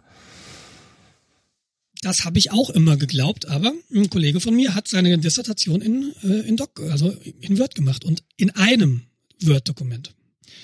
Und ich weiß nicht, wie schmerzhaft es war, aber er sagte, nee, geht. Also ich weiß nicht, ob das jetzt so, ja, ja, geht irgendwie oder nee, hatte keine Probleme. Ich habe im PC-Pool äh, teilweise Aushilfe gemacht und ich habe selbst die Erfahrung gemacht, dass es nicht geht. Also ich habe es tatsächlich nie, nie benutzt. Ich, äh, ich, ich habe damals, ich, ich habe LaTeX gelernt, damals, als ich eine Mathe-Vorlesung mitgeschrieben habe. Mhm. Und äh, wenn du eine Mathevorlesung mitschreibst, hast du ganz viele Formeln drin. Und das war, das ist unter Word, glaube ich, immer noch sehr, sehr schmerzhaft. Aber in LaTeX hast du einen Formeleditor eingebaut, der richtig gut ist. Die Lernkurve ist sehr, sehr hoch. Also du musst sehr viel Zeit investieren, um LaTeX zu lernen. Aber wenn du das irgendwie so ein bisschen kannst, bist du gerade bei wissenschaftlichen Abhandlungen äh, sehr viel besser aufgehoben als, als unter Word. Ähm, ganz viele, und das habe ich dann also in meiner Arbeit bei der Uni gelernt, ganz viele wissenschaftliche Journals, die geben dir zwar auch eine Word-Vorlage, aber im Wissenschaftsprinzip viele Paper oder, oder fast alle Paper schreibst du halt mit LaTeX. Zumindestens im naturwissenschaftlichen Bereich. Mm, ja. Und damals habe ich es gelernt, als ich eine Vorlesung mit Schrift gemacht habe. Das war sehr, sehr gut. Da hatte ich eine Motivation, da musste ich dranbleiben, da habe ich es regelmäßig gemacht. Dann habe ich meine Diplomarbeit eben in LaTeX geschrieben und dann habe ich meine Dissertation in LaTeX geschrieben und jetzt bei Fraunhofer habe ich in LaTeX geschrieben. Jetzt gerade fehlt es mir so ein bisschen. Wir schreiben gerade keine großen Dokumente, aber privat schreibe ich zum Beispiel Briefe nur in LaTeX. Ich habe mir irgendwann einen Briefkopf gemacht in LaTeX und immer wenn ich Briefverkehr habe, das ist ein LaTeX-Brief. Mhm, okay. Und äh, ich benutze halt Textverarbeitung privat nicht. Also dieses Microsoft Office benutze ich nicht. Okay, ja, gut. Und wenn benutze ich da diese, diese Apple-Derivate, also Pages ist so das Derivat verwirrt, das benutze ich nicht. Äh, das Derivat zu Excel ist Numbers. Das benutze ich hin und wieder. Mhm. Äh, ansonsten, ja, Präsentation mache ich in Keynote. Das ist das Derivat, äh, das, das adäquate, der, der Ersatz zu, zu PowerPoint. Also Präsentation tatsächlich in Keynote. Keynote ist ja. der ja um Welten schöner, finde ich. Also, ich, ich glaube, PowerPoint kann natürlich auch wieder mehr, aber der Punkt ist halt, äh, erstens kann ich es nicht bedienen und zweitens, das, was Keynote kann, äh, das reicht mir und es sieht halt, ich finde auch total schön aus und es ist für mich intuitiv. Du hast Ja. so einen Moderatorbildschirm, da ist halt alles total toll. Das hat, glaube ich, PowerPoint mittlerweile auch, aber damals hatten sie es, glaube ich, nicht. Ich weiß es aber nicht genau. also du kannst, wenn du die Vorlagen nimmst, die ähm, ähm, ähm, PowerPoint mitbringt, das wird irgendwie nichts. Das, das, ich, ich weiß nicht, also da ist Keynote irgendwie standardmäßig einfach hübscher. Wir reden hier über Präsentation und da zählt hübsch halt halt auch ein bisschen. Finde ich, finde ich auch, finde ich auch. Aber, aber Apple ist auch ähm, dieses, dieses macOS X, wie es damals hieß, oder jetzt macOS, das sieht halt auch echt schön aus. Ich glaube, Windows 10 finde ich jetzt mittlerweile auch wieder hübsch. Aber wenn du dir diese alten Windows, dieses Windows XP mit diesem, ich weiß nicht, mit diesem grünen Etwas unten links, was ist denn das? Das ist halt nicht hübsch, Ja, finde ich.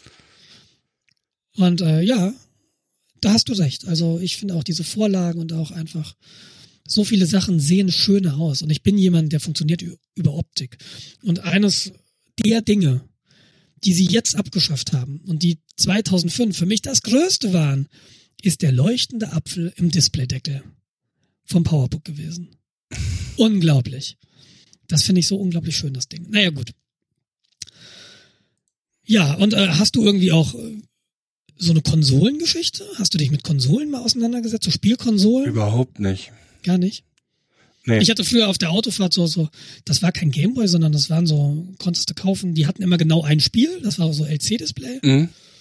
Ähm, damit habe ich angefangen. Irgendwann hatte ich dann Gameboy und dann ist das aber auch verlaufen. Ich hatte nicht so wirklich Konsolen. Bis in Marburg. Irgendwann, das weiß ich nicht, wann es gewesen ist, 2002, 2003, äh, hatte ich einen Rappel bekommen und habe mir alle Konsolen von Nintendo gekauft. Also nicht alle, ich hatte dann drei Konsolen, das Super Nintendo, das N64 und den Gamecube. Und nur wegen Super Mario Kart. Super Mario Kart ist für mich die Killer-Applikation für eine Konsole. Und ich hatte nie eine Xbox und ich hatte nie eine Playstation. Und ich überlege ehrlich gesagt so ein bisschen an der Nintendo Switch rum, die ja im April, glaube ich, kommt. Mhm. Und auch nur wegen Super Mario Kart. Dieses Spiel ist für mich so die Killer-App für Nintendo-Konsolen. Aber dafür ist es, glaube ich, dann deutlich zu teuer. Die soll etwas über 200 Euro kosten, die Konsole. Und ich glaube, es ist kein Spiel bei, sagen wir mal, mit Super Mario Kart so roundabout 400 Euro. Und das ist es, glaube ich, einfach nicht wert. Nee. Ich bin, äh, Konsolen sind irgendwie komplett an mir vorbeigegangen. Mein Bruder hatte sich irgendwann eine Playstation 1 zugelegt. Ja, nee, ich habe da lieber Ego-Shooter gespielt und das kannst du mit Konsole halt nicht wirklich machen. Ja, gibt's auch, ne? Aber Ja, ich frage mich immer, wie die das spielen. ja, die, keine Ahnung, Oder auch sowas wie GTA 5, ja? Das macht doch auf der Konsole, ich weiß nicht, ich bin doch mit der Maus und Tastatur viel, viel schneller. Ich Oder die sind halt viel, viel besser und ich, weil mir diese Konsolenerfahrung fehlt, habe ich einfach Ja. keine Konsolenhände. Das kann sehr gut sein. Also ich meine, was, was ja auch gerne gespielt wird auf Konsolen, sind halt diese Sportspiele, FIFA, ganz vorne wohl. Ah, stimmt. Mhm. Und äh, ich verstehe die Spiele einfach auch nicht. Also Ich glaube, erstens, FIFA kann schon Spaß machen. ich, ich glaube, dass es Spaß macht, aber wenn du es halt nicht verstehst und du nicht weißt, wie die UI zu bedienen ist, ja, dann, dann habe ich wieder so das Problem, dass ich dann von diesen ganzen äh, Box-Spielen habe, dass du einfach nur den Joystick oder den Controller im Kreis drehst und Knöpfe drückst. Ja, ja, genau so. Ein Freund von mir damals, genau, der hat einen Super Nintendo und wir haben oft Street Fighter gespielt. Und das ist auch so ein typisches Konsolenspiel natürlich. Genau, aber mehr Super Mario World fand ich großartig auf dem Super Nintendo. Auf dem N64 wurde es dann so schon so räumlich, das fand ich dann nicht mehr so cool. Aber so einfach so ein stupides Jump'n'Run von links nach rechts, ohne Tiefe im Sinne von räumlicher Tiefe, Mhm. das fand ich immer total super. Und das ist natürlich Konsole. Ich fand sowas immer stinke langweilig. Vielleicht, weil ich die Koordination nicht aufgebracht habe. ich habe Erinnerungen mit Amiga und Gianna, äh, Gianna. Gianna Sisters, ja, das kenne ich vom C100, C64. Ja, äh, Ja, das war super, oder? nee. Ich fand's großartig. Und ich fand's immer total blöd, dass, dass die zweite Gianna Sisters eine coolere Haarfarbe hatte als die erste. Und man musste immer zwei Player machen, um die coole Haarfarbe zu haben. Und ich war aber oft alleine, wie Mhm. man das, wie man das als Computerkind so ist. Ja, nee, also ganzen Konsolen. und Ich, ich hatte auch nie einen ähm, Nintendo äh, Game Boy oder sowas.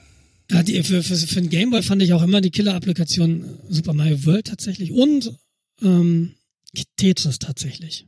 Mhm. Tetris ist so unglaublich. Das habe ich damals aber noch nicht so gesehen. Das habe ich erst Jahre später gesehen. Und das Nintendo Tetris, ja. Das war für mich Ablenkung auf langen Autofahrten. Immer auf dem Weg in Urlaub Ja. habe ich, habe ich dann diesen Gameboy gehabt. Und das war, das war großartig. Die, die Fahrten konnten nicht lange noch dauern. Und ich weiß leider, ich habe äh, Super Mario World dreimal hintereinander durchgespielt und dann waren die Batterien leer. Das hat mich echt angekekst, weil du konntest ja nicht speichern. Speichern gab es damals nicht. Wir hatten ja nicht. Wir hatten ja nichts. Super. Nee, das war, genau, ich habe aber nie so wirklich viel gespielt. Also damals schon, aber dann lange, lange, lange nicht mehr. Und jetzt ja eigentlich auch nicht. Mhm. Außer dieses, dieses No Man's Sky, da bin ich jetzt, da habe ich jetzt äh, gestern bis Folge 151 aufgenommen, also schon nicht schlecht. Ja, cool. Da habe ich lange gespielt. Und äh, das wird auch noch ein bisschen dauern tatsächlich. Und dann ist die Frage, was dann? Also ich glaube, ich will weiter spielen. Ich glaube nicht, dass ich Spielen mehr Zeit einraumen möchte in meinem Leben. Mhm. Also es muss irgendwas sein, was mit drei Stunden in der Woche ausreichend ist. Und da bleiben dann nicht mehr viele Spiele. Die meisten coolen Spiele, die musst du halt, oder da ist es ratsam, dass du, dass du mehr Zeit rein investierst. Und ich glaube, die, das geht auch leicht und das ist auch total toll dann. Aber diese Zeit habe ich nicht oder will ich mir auch nicht nehmen. Ja gut, man hat halt nur begrenzte Zeit. Es sei denn natürlich meine Followerzahl auf, meine Abonnentenzahl auf YouTube explodiert. hint, hint. Also sie wird zweistellig, meinst du? Tatsächlich, ähm, äh, Schnabel, tatsächlich hat gestern Abend hat mir hat mir ein Freund geschrieben, du äh, gab's heute kein Let's Play? Und ich dachte, was? Habe ich vergessen hochzuladen? Und es stellte sich dann raus, dass ich in, in der gestrigen Folge, der hat irgendwie den Veröffentlichungszeitpunkt nicht abgespeichert. Und die Ah. wurde halt nicht veröffentlicht und deshalb kam gestern, also Samstag, äh, die Folge erst um, keine Ahnung, 18 Uhr rum raus, ich weiß es nicht mehr genau. Aber es sind natürlich Folgen da. Und jetzt wieder regelmäßig täglich um 15 Uhr auf dem Kanal Ihres Vertrauens. Dem Nils Fallenbeck YouTube-Kanal. Ja, äh, das war so meine Geschichte und ähm, oder unsere Geschichte der der Computer und mich juckt so ein bisschen in den Fingern. Ich hätte gern tatsächlich einen Laptop, auf dem ich nochmal ordentlich Linux versuchen könnte. Ist schwer gerade. Ähm, aktuell glaube ich ein äh, Dell Dell hat glaube ich ein neues was ein Dell? Ja, Dell hat einen neuen Laptop rausgebracht. XPS Developer Edition 13 Zoll. Mhm. Ähm, der wird mit Ubuntu ausgeliefert von Werk aus. Also äh, der funktioniert komplett unter, unter, unter, unter Linux. Denn das ist unter Linux ja auf aktueller Hardware immer noch so ein Problem. Die Treiber sind teilweise noch nicht dabei. oder nicht Linux-kompatibel teilweise. Gerade im, im Bereich, wo du so hoch integrierte Komponenten hast wie im Laptop-Bereich, weil immer alles kleiner wird, ist das ein Problem. Ansonsten, damals hätte man gesagt, ja, ThinkPad. ThinkPad war über viele, viele Jahre der Linux-Laptop schlechthin.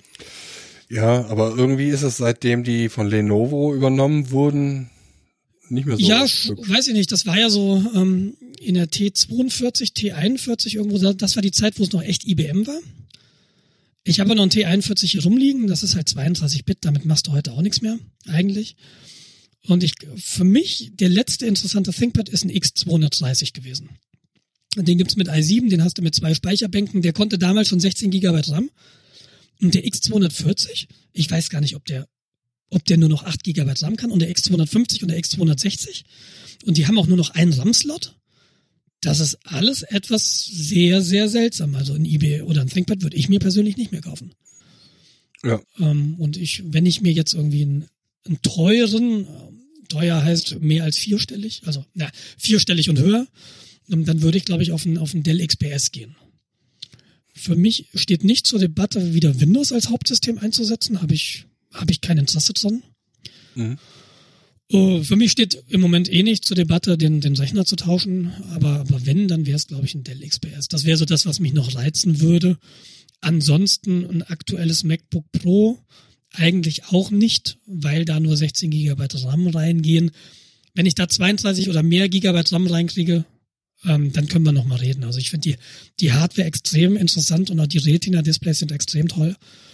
Ähm, aber steht für mich jetzt nicht zur Debatte. Ich habe einen mobilen Mac auf der Arbeit, ich habe mein altes MacBook Air und ich habe eben diesen, diesen großen Mac Pro hier als Workstation. Das.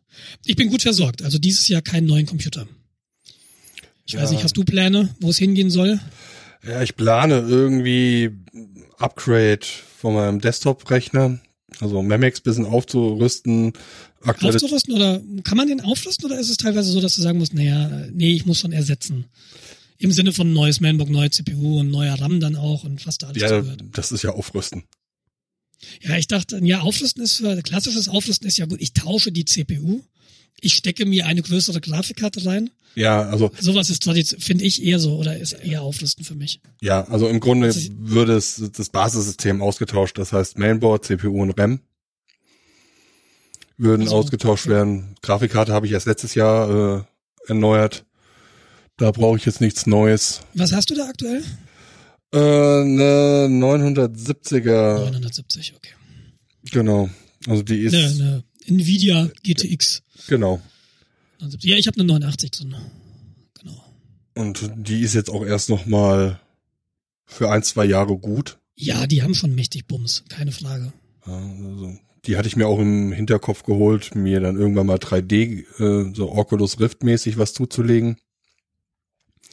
Das habe ich jetzt aber erstmal nach hinten gestellt, weil es ist mir jetzt mal nicht so wichtig. Ich würde es gerne mal ausprobieren, ja. aber ich habe jetzt nicht so das Bedürfnis, es kaufen zu wollen. Was, boah, irgendwo hatte ich das gelesen, Mediamarkt oder sowas bietet demnächst oder plant einen Leihservice für sowas. Okay. Dann kannst du für eine Woche, kannst du dann so eine Oculus äh, Rift leihen ich meine, die werden das wahrscheinlich auch machen, um die Verkäufer anzukurbeln, logischerweise. Wahrscheinlich. Ja, Wenn es dir halt Spaß macht und du denkst, boah, ist das geil, dann siehst du halt zu, dass du das Ding schnell gekauft kriegst. Ja.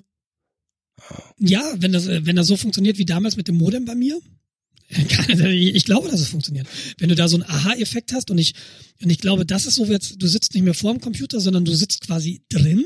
Ja. Jetzt visuell, das kann schon, ich kann mir das gerade nicht so wirklich vorstellen, was das machen kann mit mir. So, so, boah, so totale Immersion. Ja, ich, also ich hatte jetzt so die Oculus Rift bisher nur einmal wirklich tatsächlich auf. Ja, cool. Ich hatte sie noch nie auf. Ich weiß gar nicht, wie das sich War dann noch so ein Developer-Modell. Es ist herrlich. Ja, es kann sein, dass das jetzt irgendwie äh, in der Vergangenheit jetzt alles ein bisschen verblumt ist. mit, mit Sicherheit. Ja, aber Wie immer alles in der ja. Vergangenheit verblumt ist. Ich fand's einfach nur herrlich. Ja, sonst hätte ich mir nicht gesagt, ich kaufe mir eine neue Grafikkarte und äh, mhm. Möchte Was mal so herrlich, wo, wo war, kannst du irgendwie sowas sagen, so, ah, das war so ein Moment, wo ich dachte, oh, das brauche ich. Ähm, es lief Oder dann, ist es so hey, ich, cool? ja, also ich habe das Ding halt aufgehabt. Es lief da so eine Simulation äh, Rollercoaster, äh, Achterbahn. Mhm. Und es war einfach nur geil. Du sitzt in der Achterbahn, guckst dich um und es äh, hat auch einigermaßen zeitnah alles funktioniert. Du drehst deinen Kopf, alles dreht sich passend mit. Ähm, du fährst die Achterbahn runter, versuchst dich in die Kurve zu legen, schlägst deinen Kopf gegen die Wand. Weil du, äh, Ja, ja, ich verstehe. Ja, Du siehst, das, das Ding geht in die Kurve, das heißt, du bist mit in die Kurve rein. Und ich habe das in, in so einem kleinen Bus gemacht. Das war dann so ein, so ein Veranstaltungsbus und habe dann quasi nur so in so einem äh, Dachlicht gestanden. Ja, weil Mhm. ansonsten hatte ich da nicht äh, von der Körperhöhe drin stehen können. Das heißt, bewegst deinen Kopf ein bisschen, dann habe ich den halt jedes Mal gegen, die, gegen den Bus geschlagen. Ja, cool. Also Also, schon Immersion funktioniert. Also du bist wirklich drin. Ja, genau. Ja. Das waren zwar nur fünf Minuten. Also ich kann nicht sagen, ob das nach einer Stunde, ob du dann irgendwie, äh, ob sie dann irgendwie schlecht wird oder so. Das ist ja auch noch so ein Problem mit der Motion Sickness. Ähm, Genau. Ich Zu weiß, diesem Problem habe ich gelesen, äh, kurz, äh, kurz erklärt, was ist Motion Sickness? Du, du bewegst dich natürlich in dem Spiel, also du gehst durch das Spiel, aber dein Körper bewegt sich nicht. Und wenn du dann stehen bleibst, vermisst dein Körper irgendwie dieses Gefühl, ja, ich bin jetzt stehen geblieben. Wenn du in der echten Welt stehen bleibst, äh, hast du dieses, dieses, na, du musst den Körper noch abbremsen, dieses, diese normale Trägheit. Das fehlt hier ja alles ja, in, in dem Spiel. ja, das kommt macht, noch- ich, ja, es kommt noch ein bisschen was anderes hinzu. Und zwar, äh, wenn du in der echten Welt deinen Kopf drehst zum Beispiel, dann ziehen deine Augen sofort mit. mhm, Du hast keinen spürbaren äh, Zeitversatz. mhm, Ähm, bei den älteren 3D-Sachen hast du halt häufig noch die Sachen, dass du deinen Kopf drehst und dann halt einen Versatz mit der Bewegung hast. Das sagt er- das ist ja ein, ein softwareseitig lösbares Problem. Ja, das ist hardware-seitig zu lösen, weil die, das Timing halt sehr, sehr kritisch in dem Moment ist. Nee, ja genau, ich meine aber, das, das ist ein Ding, was dieses Ding lösen muss. Aber Ja, ja, wenn, genau. du, die- wenn du dich bewegst und dein Körper vermisst irgendwas, jetzt im Sinne von Trägheit, das kannst du ja mit Software oder mit Hardware nicht, nicht so wirklich lösen. Ja, ja, aber das Problem, das Leuten schlecht ist, ist tatsächlich die äh, Asynchronität zwischen Bewegung und Wahrnehmung. Ah, okay. Ja, dein Körper denkt dir so, huh, Moment, hier passt was nicht. Äh, Gift, raus damit.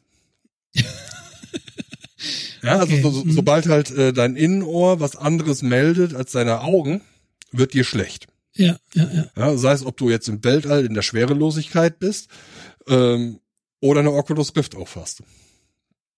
Ja, je geringer der fehlt mir- Abstand ist, hm? Fehlt mir, wie gesagt, die, die, ich, ich muss jetzt glauben, ich würde es gerne mal selbst erleben, aber ich, ja, also es gibt ja diese ganz billigen 3D-Brillen, wo du vorne dein Handy reinklebst. ja, stimmt, stimmt. Ja, bist du quasi äh, mit dem Fünfer dabei, dann hast du irgendwie die Google, wie heißt es, Google Paper. Das ist halt so ein Karton, den du dir zusammenschneiden kannst oder Schnittmuster auf deinen Müsli-Packungen nimmst und das dir zusammenschneidest.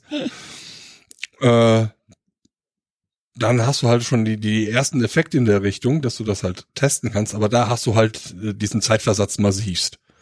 Okay. Ja, da reden wir halt von mehreren hundert Millisekunden, dass- bis du deinen Kopf bewegst und die Software nachzieht.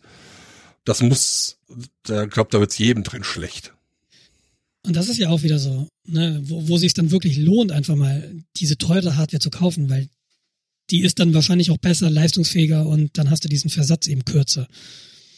Ja, Könnte ich mir gut vorstellen, dass das halt echt ein Argument ist für diese 3D-Brillen, die ja wirklich, was kosten die eigentlich? Ich habe jetzt irgendwie 1000 Euro im Kopf. Ne? Ich, Ja, ja, genau. Ist das doch Pi mal Daumen. ja, sag mal 1000 Euro mit allem drum und dran, kommst du wahrscheinlich auf 1000 Euro. Ja, okay. Und wie schließt du dich an die Grafikkarte an? Haben die dann irgendwie so Displayport, so ganz normales Kabel oder? Ja, Okay.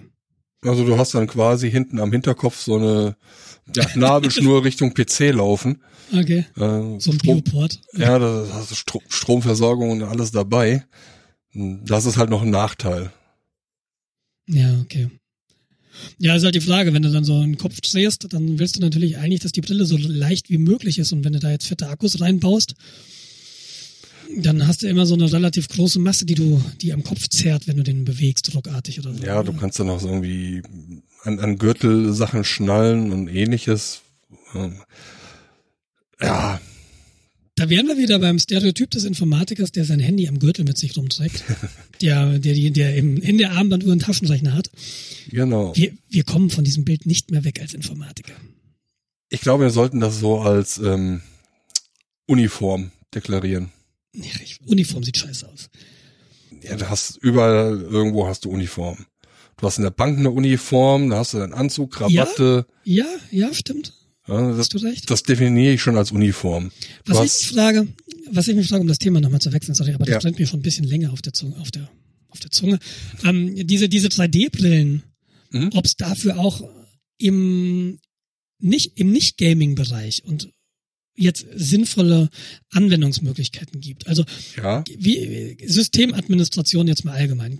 So, du, du bewegst dich quasi in einer, links hast du eine Shell, rechts hast du eine Shell, je nachdem, wo du hinguckst, kann das einen Monitor ersetzen, weil ein Monitor hast also einen Bildschirm oder zwei Bildschirme, wenn du einen Dual-Monitor hast, oder, oder drei Bildschirme, wenn du, und so weiter. Aber du könntest ja einfach den, den Kopf frei im Raum bewegen und du hast dann halt quasi eine ungleich größere Anzahl an Möglichkeiten, Fenster zu platzieren, nämlich um dich herum. Äh, Sowas könnte ich mir gut vorstellen. Oder du, so Visualisierung kann ich mir total gut vorstellen. Das kenne ich halt bei uns aus dem Rechenzentrum. Wir haben so ein, wir nennen das die Cave. Da gehst du rein und du hast eine Brille auf und das hat einen Eye-Tracker. Und je nachdem, wie du deinen Kopf bewegst, ähm, äh, passt das Computersystem dann das Ding an, was du, was du ordentlich siehst. Also wenn du deinen Kopf bewegst, dann fokussiert es auf andere Dinge und du kannst dich über, durch so eine Datenlandschaft bewegen zum Visualisieren. Mhm. Das kannst du ja auch mit so einer 3D-Brille machen. Ähm, aber so Desktop-Umgebungen, das stelle ich mir auch spannend vor. also ja, vor allem stelle ich mir das gerade so vor. Das Problem, was ich ja häufig habe, wenn ich im Multimonitor-Einsatz bin, dass der Fokus der Maus oder der Eingabe nicht in dem Fenster ist, auf das ich gerade schaue. Dann hast du Ja. irgendwie die ersten drei Worte geschrieben und dann denkst du dir, ah, okay, das Passwort lösche, ich- lösche ich jetzt mal aus dem Chatfenster und schreibe das dahin, wo es hingehört. Ja, ich habe ich hab auch schon diverse Passworte in Chats getippt und dann muss ich, ähm, sorry Marc, vergiss das mal ganz kurz, Passwort ändern. Ja, genau. Und Ja. äh, ich habe mir schon häufiger gedacht, so ein Eye-Tracker, der erkennt, wo du hinguckst und da den Fokus hinsetzt. Und das könntest du dann mit so einer Oculus Rift, so einer 3D-Brille wahrscheinlich relativ easy machen, wenn sie denn einen Eye-Tracker hat. Aber das äh, muss sie ja auch nicht unbedingt haben. Genau. Weißt du von, und das ist was, das habe ich unter Linux kennen und schätzen gelernt. Ähm, du konntest dem X-System sagen, der Fokus folgt der Maus. Und immer, immer das Fenster, über dem die Maus war, hatte Fokus. Das kann ich überhaupt nicht ab. Das habe ich damals super gefunden. Dann unter Mac habe ich es dann wieder ausgeschaltet und mittlerweile irritiert es mich auch völlig. Aber äh, das fand ich damals total gut. Aber das geht so ein bisschen in die Richtung, deshalb kam ich da gerade so. Ja, ja, also das Problem ist, ich habe halt den Mauszeiger garantiert nicht da, wo ich tippe. Mhm, genau, das ist tatsächlich auch mein Problem. Ja. Weil der in dem Moment ja deine Eingabe verdeckt. Nö, ja, Moment, ähm, wenn du so ein Chatfenster hast, dann hast du unten die Eingabe, der Mauszeiger kann ja oben sein oder. Aber du hast schon recht, du musst über dem Terminalfenster und ich muss, mache ganz, ganz, ganz viel mit der Tastatur. Also ich benutze die Maus zwar auch, aber wenn ich in Terminals arbeite, auch, ich schalte auch meine Desktop-Fenster eigentlich mit der Tastatur um. Mhm. Und deshalb funktioniert das mit der Maus für mich nicht mehr. Das hat, glaube ich, mal ganz gut funktioniert unter Linux, aber längst nicht mehr. Ja, das Problem in Anführungszeichen ist ja, ähm, beim, beim Mac ist das ja so, dass das, äh, oder bei Windows ist das auch, äh, dass die Maus den Scrollbefehl quasi an das Fenster unter sich schickt. Das muss nicht mal Fokus haben. Ja, ich gucke jetzt gerade auf, ja, genau, stimmt. ich Mhm. gucke jetzt gerade auf unsere Aufnahmesoftware, kann Ja. aber nebenher im Browser äh, Google-Ergebnisse runterscrollen. Genau, obwohl der Fokus auf Ultraschall liegt. Ja, Genau. genau, das stimmt, ja, ja, Und dann äh, funktioniert sowas halt auch schon gerade nicht mehr. das stimmt. Ja, obwohl, da du dann mit der Maus drüber bist, hast du halt den Fokus, da funktioniert das auch noch. Ja, du, du musst ja, du musst ja nicht. Mein Problem ist jetzt in einer Ultraschallsoftware, dass da der Fokus drauf liegt, ist sinnvoll, weil du kannst dann einfach Schnittmarken setzen. Und wenn du jetzt mit der Maus eben nicht da drüber wärst und du würdest dann die Schnittmarken-Hotkey setzen, der würde halt nicht in der Software ankommen. ja genau. Und das Ja. will man ja nicht. Genau, genau, verstehe ich. Ja, also ich bin jetzt quasi. Ich habe jetzt so im 3D nichts mehr zu, zu sagen. Bin durch, mach Feierabend. Tschüss. liebe Hörer, das war Jens. So sagt er immer Tschüss. Nee, aber, aber ich bin, äh, ich bin da ganz gespannt drauf, aber ich habe jetzt nicht so diesen Need, irgendwie mir eine Brille zu kaufen. Nee, nie. Fetisch. Fetisch. so, äh, ja, Brille so, ne? Die, die Nötigkeit hat die hat keiner von ja, uns. das stimmt, das stimmt. Was ich natürlich auch schön finde, ist äh, nicht, wenn es halt komplette 3D-Brille ist, sondern, sondern wenn es so äh, argumentive Realität ist. Ja, Augmented Reality ist cool. Ja, das. Da sehe ich Da- einen großen Einsatzbereich. Ja, es ist total geil, so wenn du, ich habe so eine Software auf dem Telefon, da kannst du eben so, na das ist aber nicht Augmented Reality, aber das ist, Peakfinder heißt die, wenn du in den Alpen unterwegs bist oder irgendwo und du willst halt wissen, was ist das da für ein Berg da hinten? Und dann guckst du da durch und die, je nachdem, wohin du halt guckst, sagt sie dir, ah, das ist der und der Berg. Aber das ist noch nicht Augmented Reality. Sondern das zeigt dir nur die Silhouette an, aber es ist jetzt nicht durchscheinend, Achso, dass ja du gut. genau dann siehst, oh, das ist dieser Berg. Aber das ist ja von der Programmierung her wirklich nur noch das Kleinste. Vielleicht, ich, ich habe es mir lange nicht mehr angeguckt, ehrlich gesagt. Vielleicht kann sie das ja schon. Weil Aber es gibt auch sowas für, für Skyview, ich weiß nicht, wie die Software wieder heißt, aber für den Nachthimmel. Ja, genau, Wo du dir dann grad sagen. Sternzeichen angucken kannst oder, oder Himmel, ja, Sternzeichen, ne, heißt das. ja, Konstellationen oder äh, ja auch Planeten. Also im Grunde eine Karte für äh, die Sterne, die du sehen. Ja, ich habe hier Skyview und Sky Guide, ich weiß jetzt nicht, welche welches ist. Aber die, eine von denen kann das. Genau. Ja. Und das ist schon sehr, sehr, sehr, sehr cool. Und, und da kann man irgendwie, wenn du so, ja, durch, durch die Stadt läufst, oder es gab mal eine Software, die hat in Echtzeit quasi, wenn du sie auf ein Schild gerichtet hast und da stand was in irgendeiner Sprache, hat Mhm. das in deine Sprache übersetzt. Ja, Und das ist natürlich extremst cool. das macht so viel Spaß. Äh, ähm, die gibt's glaube ich mittlerweile ähm, kostenlos von Google. Kann sein. Äh, wie heißt denn die Äh, Lens? Äh, Wordlens heißt sie. Wordlands, ah, okay. Stimmt, ja, stimmt, so hieß die. Und die hat Bilderkennung, Texterkennung und super. Also, Funktioniert die denn mittlerweile? Ich habe mir das damals angeguckt und war eher so, na ja, ähm, ich gucke gerade auf ähm, auf die App ja. Und sie wackelt ganz gehörig. Ich, ich halte die gerade auf dem Monitor. Von dir wird jetzt ein Akku leer, weil das Ding einfach alles übersetzt. Ja, das, das, das hat es jetzt auch gerade gesagt. Es kann deinen Akku leer saugen und verbraucht relativ viel. Ja. Ähm, ich habe bisher noch nicht wirklich was gefunden, wo man das sinnvoll testen konnte.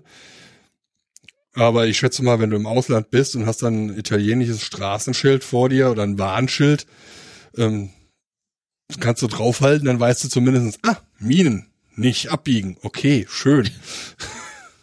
ja. Also das kann da wahrscheinlich noch sehr sinnvoll sein. Ähm, das kann auch sehr sinnvoll sein, wenn du äh, Lagerarbeiter hast. Ja, dann wissen die, ja, also wird ihnen der nächste Weg äh, zum Regal gezeigt.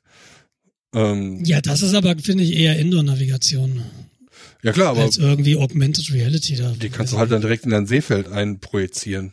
Ja, ja. Oder wenn du, Das war ja auch eines der, der Versprechen von Google Glasses. ja, genau. Google Glass, ja. Was ist eigentlich daraus geworden? Hast du dir mal, hast du dir das mal auf den Kopf gesetzt? Oder? Nee. Auch nicht, okay, ich auch Nee. nicht. Don't be a glasshole. ich glaube, Ich gebe mir, ich gebe mir Mühe, keins zu sein. Ja, da, da hast du halt wieder so die, die Privacy-Bedenken, weil relativ unscheinbar, du kannst damit Sachen aufzeichnen. Aber ich glaube, da war auch viel mehr Hype denn Realität. Ja, ja. Aber weißt du, so dieses, du kannst viel mehr aufzeichnen. Prinzipiell kannst du das mit dem Telefon auch erstmal nur Audio, aber dann merkt auch keiner. Ja, genau. Das sind, das sind halt auch so Sachen. Brave New World. Du sagst es. Weißt du, was es, wir noch es gar ist nicht- nicht alles schlecht. Es ist nicht alles schlecht. Ja, ich wollte noch ein bisschen weiter das schlecht machen. Weißt du, was wir noch gar nicht nein, erwähnt ich haben? grad- ich bin gerade so gut drauf. Nee, sag an. Wir haben die amerikanische Wahl noch gar nicht erwähnt. Ach, weißt du, Trump als vereidigter Präsident und wir leben immer noch. So, Ja, hätte schlimmer kommen können. das Könnte. ist besser gelaufen, als ich dachte. Ja, und wir leben nicht mehr. Aber ich habe auch seit zwei Stunden nicht mehr äh, Nachrichten geguckt. Nee, keine Ahnung. Ich, äh, ach. Ja, nichts wird so heiß gegessen, wie es gekocht wird. Ja, keine Ahnung. Und ähm, ich weiß ich nicht. Wenn lass es mich mal so ausdrücken. Ich glaube, wenn der Westen unbeliebte Herrscher im Osten wegbomben kann, dann kann der Osten das mit unbeliebten Herrschern im Westen prinzipiell auch. Ja. Keine Ahnung. Also ich warte. Nee, ach. Will ich, will ich nichts zu sagen? Ich glaube, es ist einfach zu früh. Die Bedenken sind da. Seine Äußerungen lassen ja tatsächlich nicht, nicht viel Gutes vermuten. Aber was sollen wir uns jetzt, ich, ich will jetzt auch nicht einschreien in die ganzen, Be oder einstimmen in den, in den Chor der Bedenkenträger. Das ist so die Leute, die es immer wissen und ach, die Also ich muss, ich, Schreien des Schreienwillens, entschuldige. Interessiert mich nicht. Und mich interessieren auch die modernen Medien nicht mehr. Die machen nämlich genau das. ja, also ich muss sagen, ein Kollege hatte gestern einen sehr schönen Spruch. Also ich weiß gar nicht, was so schlimm ist. Jetzt wird Amerika halt super Exporteur, äh, Exporteur für Wissenschaftler. Auch nicht schlecht. Hat die ganze Welt was von. Ja, warten wir mal ab. Ja. Warten wir es ab. Genau. Warten Jede, ab. jede Kultur, jede Kultur hat ihre Hochzeit. Das waren irgendwie früher die, die im, in jetzt Afrika, die, als die, als hier dunkelstes Mittelalter herrschte, oder dunkelstes Mittelalter, haben sie da halt Universitäten gegründet. Äh, Inkas, Azteken, alles Hochkulturen. Und vielleicht war die USA jetzt auch mal eine Hochkultur und vielleicht geht das jetzt auch den Bach runter. Und mit den Europäern vielleicht genauso. Keine Ahnung. Ich sag ja immer, Frag mich in tausend Jahren. ein ein Schwellenland kann man von zwei Seiten betreten. äh, ja, mal schauen. Wir werden sehen. Wahrscheinlich wird sich nichts wirklich ändern. Alles Oder es ändert sich, oder es ändert sich alles und, und wir werden, wir haben die Chance viel zu lernen. Ich weiß es nicht. Ich müsste mal wieder Mad Max gucken. Mal eine positive Zukunft. Du alter Prepper. Übrigens, äh, Fallout 4 ist, glaube ich, gerade im Sale. Ah, wir müssen Feierabend machen. Alles klar, viel Spaß im Spiel. Danke und beehren Sie uns bald wieder. Bis nächste, bis übernächste Woche. Ciao. Ciao.